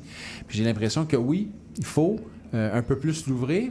Et je posais la question hors d'onde, puis je vous disais. Et oui, je suis libraire, je le vois, mais je pose la question si j'oublie que je suis libraire puis j'ai pas tous les livres devant moi, j'ai l'impression qu'il y a plus de filles qui écrivent des romans jeunesse. Et surtout, c'est des romans jeunesse qui abordent la romance, tout ça. Est-ce que c'est parce que les gars sont pas intéressés ou ils veulent pas s'avancer ou ils osent pas, justement? Ouais. Comme il y a un. C'était drôle, j'ai reçu un, un message Facebook quelques semaines. C'est un père qui dit Ah, j'ai acheté ton roman pour ma fille et tout ça. Puis là, vu que ça parlait du lac, ça a piqué ma curiosité. Il dit ben, J'ai vraiment aimé ça, j'ai vécu mes souvenirs jeunesse, puis tout ça. Mais, tu sais, pourquoi il faut que ça passe par sa fille? Pourquoi lui aurait pas osé d'emblée le, le lire? Le Mais, tu sais, je me suis posé la oui. question en même temps. J'ai adoré son message. là. Ça m'a fait vraiment euh, un là. Mais, tu sais, je veux dire, en même temps, je, Je me questionnais. J'étais comme, ben pourquoi les gars quand ils disent, ah, mais ça, c'est pas, mon- c'est pas pour moi, mais. Mais, mais, mais pourquoi? Mais en même Pourquoi temps, pas? si on veut le regarder de l'autre côté, d'une façon plus optimiste, on, peut, on pourrait dire ça a été une porte d'entrée pour lui. Absolument. Puis il a découvert ça, il dit Oh, j'aimais ça, c'est Ouais. intéressant. C'est pas ce que je pensais. Il y avait des préjugés, il y avait des idées reçues. Mais c'était pas du tout. Ben ouais, j'aimais donc ça. tu dis, ah ben non, c'est pas juste un, c'est pas un roman de filles. Ben non, un exactement. roman à ça, ouais. mais il s'était arrêté peut-être, on ne sait pas, peut-être à certains préjugés. Puis bon, moi, je touche pas à ça. Mais finalement, il dit Hey, euh, j'aimais ça. J'ai eu du plaisir. Puis il a peut-être compris justement que dans la lecture, le premier élément important, comme dans l'écriture, même si ça peut être plus souffrant, l'écriture, mais la lecture ne devrait pas être souffrante. Ça devrait être. Oui, ça peut remuer, ça c'est autre chose, mais il faut que ce soit agréable la lecture. Mais en fait, tu sais, depuis quand les sujets qui rejoignent les femmes, c'est des sujets qui sont considérés comme moins? Tu sais, Ouais. Si on, on se pose la question, c'est du sexisme, puis c'est de la misogynie, Mhm. c'est des conceptions préconçues. Des conceptions préconçues, voilà. C'est- oui, ça c'est des conceptions préconçues. idées c'est- préconçues. oui, oui. Ouais. Mais c'est que non, mais mais, mais l'image est vraiment là. Une conception préconçue, c'est très fermé. euh, Tu euh, tu peux pas beaucoup sortir de là. Et faut les, euh, faut, faut les ouvrir, faut les, euh, faut les rendre accessibles, faut les rendre accessibles comme on le disait tantôt, euh, un lecteur, une lectrice à la fois. Mm. Mais euh, ce lecteur-là, cette lectrice-là, va aller rejoindre euh, peut-être la mère et le père et l'ami aussi qui va le lire, qui va s'ouvrir un peu à ça, qui va permettre peut-être aussi que cette lecture-là, ce- cette littérature-là, soit un peu, oui, je le dirais, un peu plus démocratisée. Mm. Parce que c'est encore, oui, c'est encore niché. Mais en fait, je pense qu'il faut se questionner d'où ça vient, cette espèce de honte-là, là, je mets des guillemets, à Oui, ouvrir oui, un livre qu'on considère comme un livre de filles. Ah. Ben oui. Arc, un livre de filles. Pourquoi? Ah, Ben oui. Pourquoi? Mm. Tu sais, pourquoi cette réaction-là de Ah, c'est un livre de filles. Ah, ça doit parler d'amour amoureux, ça doit parler d'émotions. Florence a dit tantôt les émotions. C'est Je ça. pense que c'est vraiment ça. C'est les hommes qui Ben, sont ça. socialisés vraiment jeunes à se couper de leurs émotions parce Mhm. qu'ils peuvent pas les démontrer, parce qu'ils sont perçus comme moins s'ils démontrent leurs émotions. Mais là, en même temps, je me pose la question c'est la place idéale, justement, pour, mettons, un homme qui voudrait s'ouvrir, ou peu importe, à des émotions. Le livre, parce qu'il n'est pas obligé de le faire sur la place publique, lire le livre et pleurer ou pas, ou peu importe.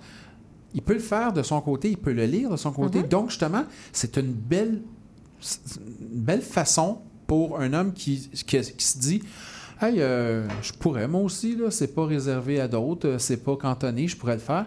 Le livre, c'est la meilleure place. Ben, je suis convaincue qu'il y a une multitude, il y a plein d'hommes qui le font dans leur salon. C'est juste qu'ils le diront Ouais, ouais. pas. Ça rejoint exactement ce que je disais la semaine précédente. La semaine passée, on parlait d'amour dans la, la- la littérature d'amour. Puis je disais, on disait qu'il y a plus de lectrices euh, de romans que d'hommes, tout ça. Puis je dis, Hum, attention, des fois, ça, c'est- il y a plus d'acheteuses de livres. Mais euh, quand le livre est à la maison, on- après, on, on perd la statistique. On ne sait pas là, qui l'a lu. Là. Ça, on le perd à ce quand même, est-ce que nous, en tant que parents, on peut présenter plusieurs sortes de livres à nos enfants? Je regarde Evelyne, mais sais, est-ce que c'est notre rôle aussi de présenter des livres qu'on caractérise comme livres de filles? J'aime même pas ça dire ça, mais c'est une bonne chose qu'on peut présenter ça. Je sais pas, mon bébé il est petit encore, mais là, je réfléchis Oui, pour plus tard. Je oui. me dis, ben, ça va être mon rôle de présenter toutes sortes de livres puis de l'encourager à lire justement des livres que justement il peut, que ça lui permettrait de vivre plus d'émotions peut-être aussi. là, Je pense, je je pense qu'il y a un travail des- il y a un travail d'enseignant, on en parlait avec Ouais. Linda. Je pense qu'il y a un travail d'enseignant de rendre possible. J'aime l'idée de tu es obligé de lire des livres, mais je vais te laisser un choix. Donc, tu es obligé d'avoir un choix, tu as un choix obligé. Donc, je t'impose pas tel livre et tel livre, mais tu as une liste de six livres, tu en prends un dans ça, mais tu es obligé d'en lire un. Cette idée-là est Oui. intéressante parce que là, on peut amener beaucoup de variétés. Mais Ce que je comprends aussi euh, en discutant avec, euh, avec Linda tantôt, c'est que dans le fond, le professeur va préparer vraiment le contenu de son cours par rapport aux livres qu'il va enseigner. Puis s'il y a plusieurs options de livres, ben le professeur doit euh, multiplier, dans le fond, le, ce que- ce qu'elle lègue. Là, tu sais, oui. le- il faut qu'elle accompagne, le- Mhm. les, il faut qu'elle accompagne ses étudiants. Donc, euh, c'est peut-être que, que la charge de travail devient immense là, quand Ouais, effectivement. on a plus de livres. Puis on parle Il faut que le professeur soit motivé Oui, ben oui, oui, beaucoup. parce qu'il parce qu'il enseigne, oui. Puis des fois, le système les démotive un peu. C'est ça le problème. Peut-être. Je dis ça comme ça. On parle de la charge parentale, ou en- pas, pas de la charge parentale, mais de la, l'implication parentale de donner des indications. Mais encore faut-il que ces parents-là soient, un, des lecteurs. Ouais. Il y a beaucoup de parents qui ne sont pas des Mhm. lecteurs. Ils n'empêchent pas leur enfant de lire, mais s'ils ne sont pas des lecteurs, c'est difficile pour Ben oui, eux de, les, de Ouais. les guider. Ils vont pas les empêcher de lire. Moi, j'ai connu, j'ai eu ma mère qui lisait pas beaucoup, Mhm. mais qui m'a toujours fait lire, qui m'empêchait pas de lire. Mais elle n'aurait pas pu me guider. Puis en même temps, de l'autre côté, ben là, on revient à la base. Si on a un père qui est confiné dans son image sociale, justement, de se priver de ses émotions, c'est pas lui qui va, qui va dire ben, genre. lis ça, tu peux lire ça. C'est pas lui qui va arriver, qui va dire à son gars Regarde, mon gars, lis ça, c'est un roman comme un autre, puis tu vas aimer ça, puis euh, il y a des émotions, puis c'est correct, parce que tu vas aimer ça, puis tu vas. Alors là, il y a comme un. Le, le problème de transmission bloque justement à cause de- d'image sociale. Oui, puis il y a aussi à- ce qui se passe dans la cour d'école, là, faut pas euh, Oui. sous-estimer ça. Oui. La dualité gars-fille est très présente dans les écoles au primaire. Là. Euh, C'est vrai. Puis il y a une séparation qui existe. Je, je, je sais pas pourquoi, je suis pas sociologue et tout, mais vraiment, à cause de cette séparation-là, puis de la pression des autres petits gars, ça peut être moins bien vu d'aller voir, d'aller chercher euh, des livres d'émotion ou plus Mhm. écrits par des femmes. Tu sais, moi, Oui. je me souviens, quand j'étais au primaire, c'était les Aurélie Laflamme que je lisais, Mhm. mais je lisais aussi les Amos d'Aragon puis les Chevaliers d'Émeraude. Puis euh, je me souviens des, des petits garçons qui me disaient « Ah, t'es bien cool, tu lis des Chevaliers d'Émeraude. » Tu sais, comme si ça faisait de moi quelque chose, de lire un livre de gars, j'étais bien cool. Mais les petits gars, eux autres, qui Qui étaient lu cool parce qu'ils lisaient des S'il Aurélie avait Laflamme? lu Aurélie Laflamme, il se serait fait ostraciser. sais. C'est ça, ouais. Ouais, parce que là, c'est moins cool parce que. Parce que. Ouais, parce que c'est ça la question qu'il faut se poser. Pourquoi? Ouais. Mm. Ouh, il y a beaucoup de sujets. Hein? On a abordé Ouais. une partie des sujets. Il y aurait eu plein de trucs à aborder sur la littérature jeunesse, sur l'écriture, la lecture de votre côté. Je n'ai même pas eu le temps, j'aimerais ça qu'on en parle. Écoutez, on peut se refaire ça une autre fois. hein. Il n'y a pas de problème, on s'en reparle. On va décanter tout ça. On va aller faire une petite pause musicale, puis on va pouvoir justement faire la clôture de l'émission par la suite. On va aller écouter Los Amardios, euh, Bleu Citron, et on revient avec euh, la fermeture de l'émission.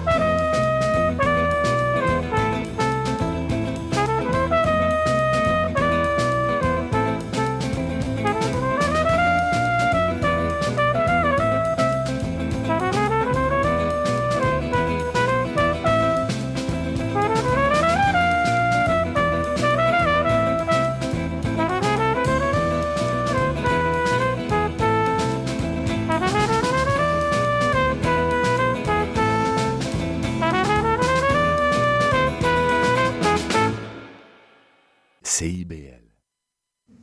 Là, de retour à Libraire de plage pour euh, clôturer cette belle émission. Il nous reste un petit peu de temps. Merci beaucoup à mes invités. Lisa Marie Gagnon, merci beaucoup. Merci. Merci beaucoup, Evelyne Fournier. Ben, merci. Merci beaucoup, Florence Darvaux. J'étais super contente d'être présente. Ben, j'étais super content de vous voir parce qu'il y a eu plein de sujets, puis oui, il y aurait plein d'autres choses, mais regarde, on fera une autre invitation, puis on boira de la limonade en même temps. ça. hein? Hey, merci beaucoup, Sabrina. Ça fait plaisir. Tu t'as suscité plein de questions, plein de questionnements, puis euh, c'est hyper intéressant. Ouais, puis avec on- une lecture d'été. Ah, tu vois? Ouais, ouais. Ça, t'arrêtes- pas de nous épater. Merci à Linda d'être passée. Euh, C'était super sympathique. Euh, Elle, est- euh, elle a fait son petit tour, elle est venue nous voir. Ça faisait longtemps que je l'avais pas vue, Linda. Puis la semaine prochaine, ben, je la revois encore. Merveilleux. T'es-tu là la semaine prochaine, toi, Sabrina? Non, dans deux semaines. Dans deux semaines, hein? Enfin, on se voit dans deux semaines. OK, c'est génial. Merci beaucoup. Donc, je vous incite à aller lire euh, les livres, tout simplement, les romans, tout simplement, de nos invités et tout, toute la littérature jeunesse, jeune adulte qui se fait au Québec. Il y a vraiment de la belle qualité pour, oui, vos jeunes et vous, tout simplement, pour tout le monde. Puis peut-être qu'en même temps que les adultes qui vont lire ces romans-là vont comprendre un petit peu plus leurs jeunes, leur mode de vie et leur réalité actuelle. Merci beaucoup, Amélia La Chance Landreville, pour la mise en onde. Bien sûr, toujours un beau travail je suis Mike Seviano à la réalisation, sélection musicale et animation de cette émission. Merci beaucoup, bien sûr, à vous, auditeurs et auditrices. Et puis, ben, on se retrouve la semaine prochaine. Oui, Linda va nous faire une chronique et euh, ben, on va se retrouver la semaine prochaine pour un autre libraire de plage avec toujours le même concept, avec une idée, un thème, des gens autour de moi, avec des petits mocktails, des jus et on discute, on parle de littérature. On n'en parle pas souvent dans les médias, ben, on va en profiter. Nous, on va en parler pendant deux heures. Merci beaucoup et oubliez pas de lire, il fait beau, profitez-en. Bye.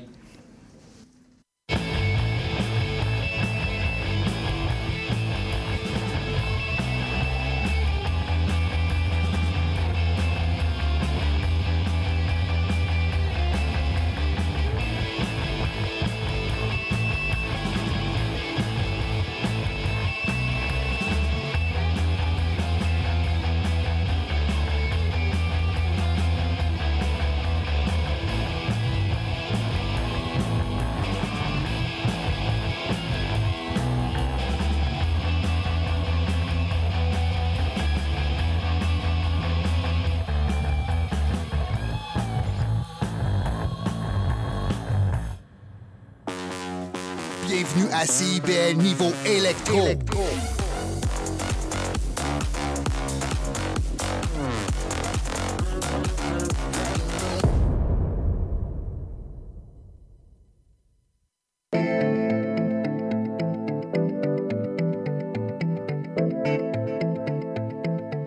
CIBL 105 Montréal.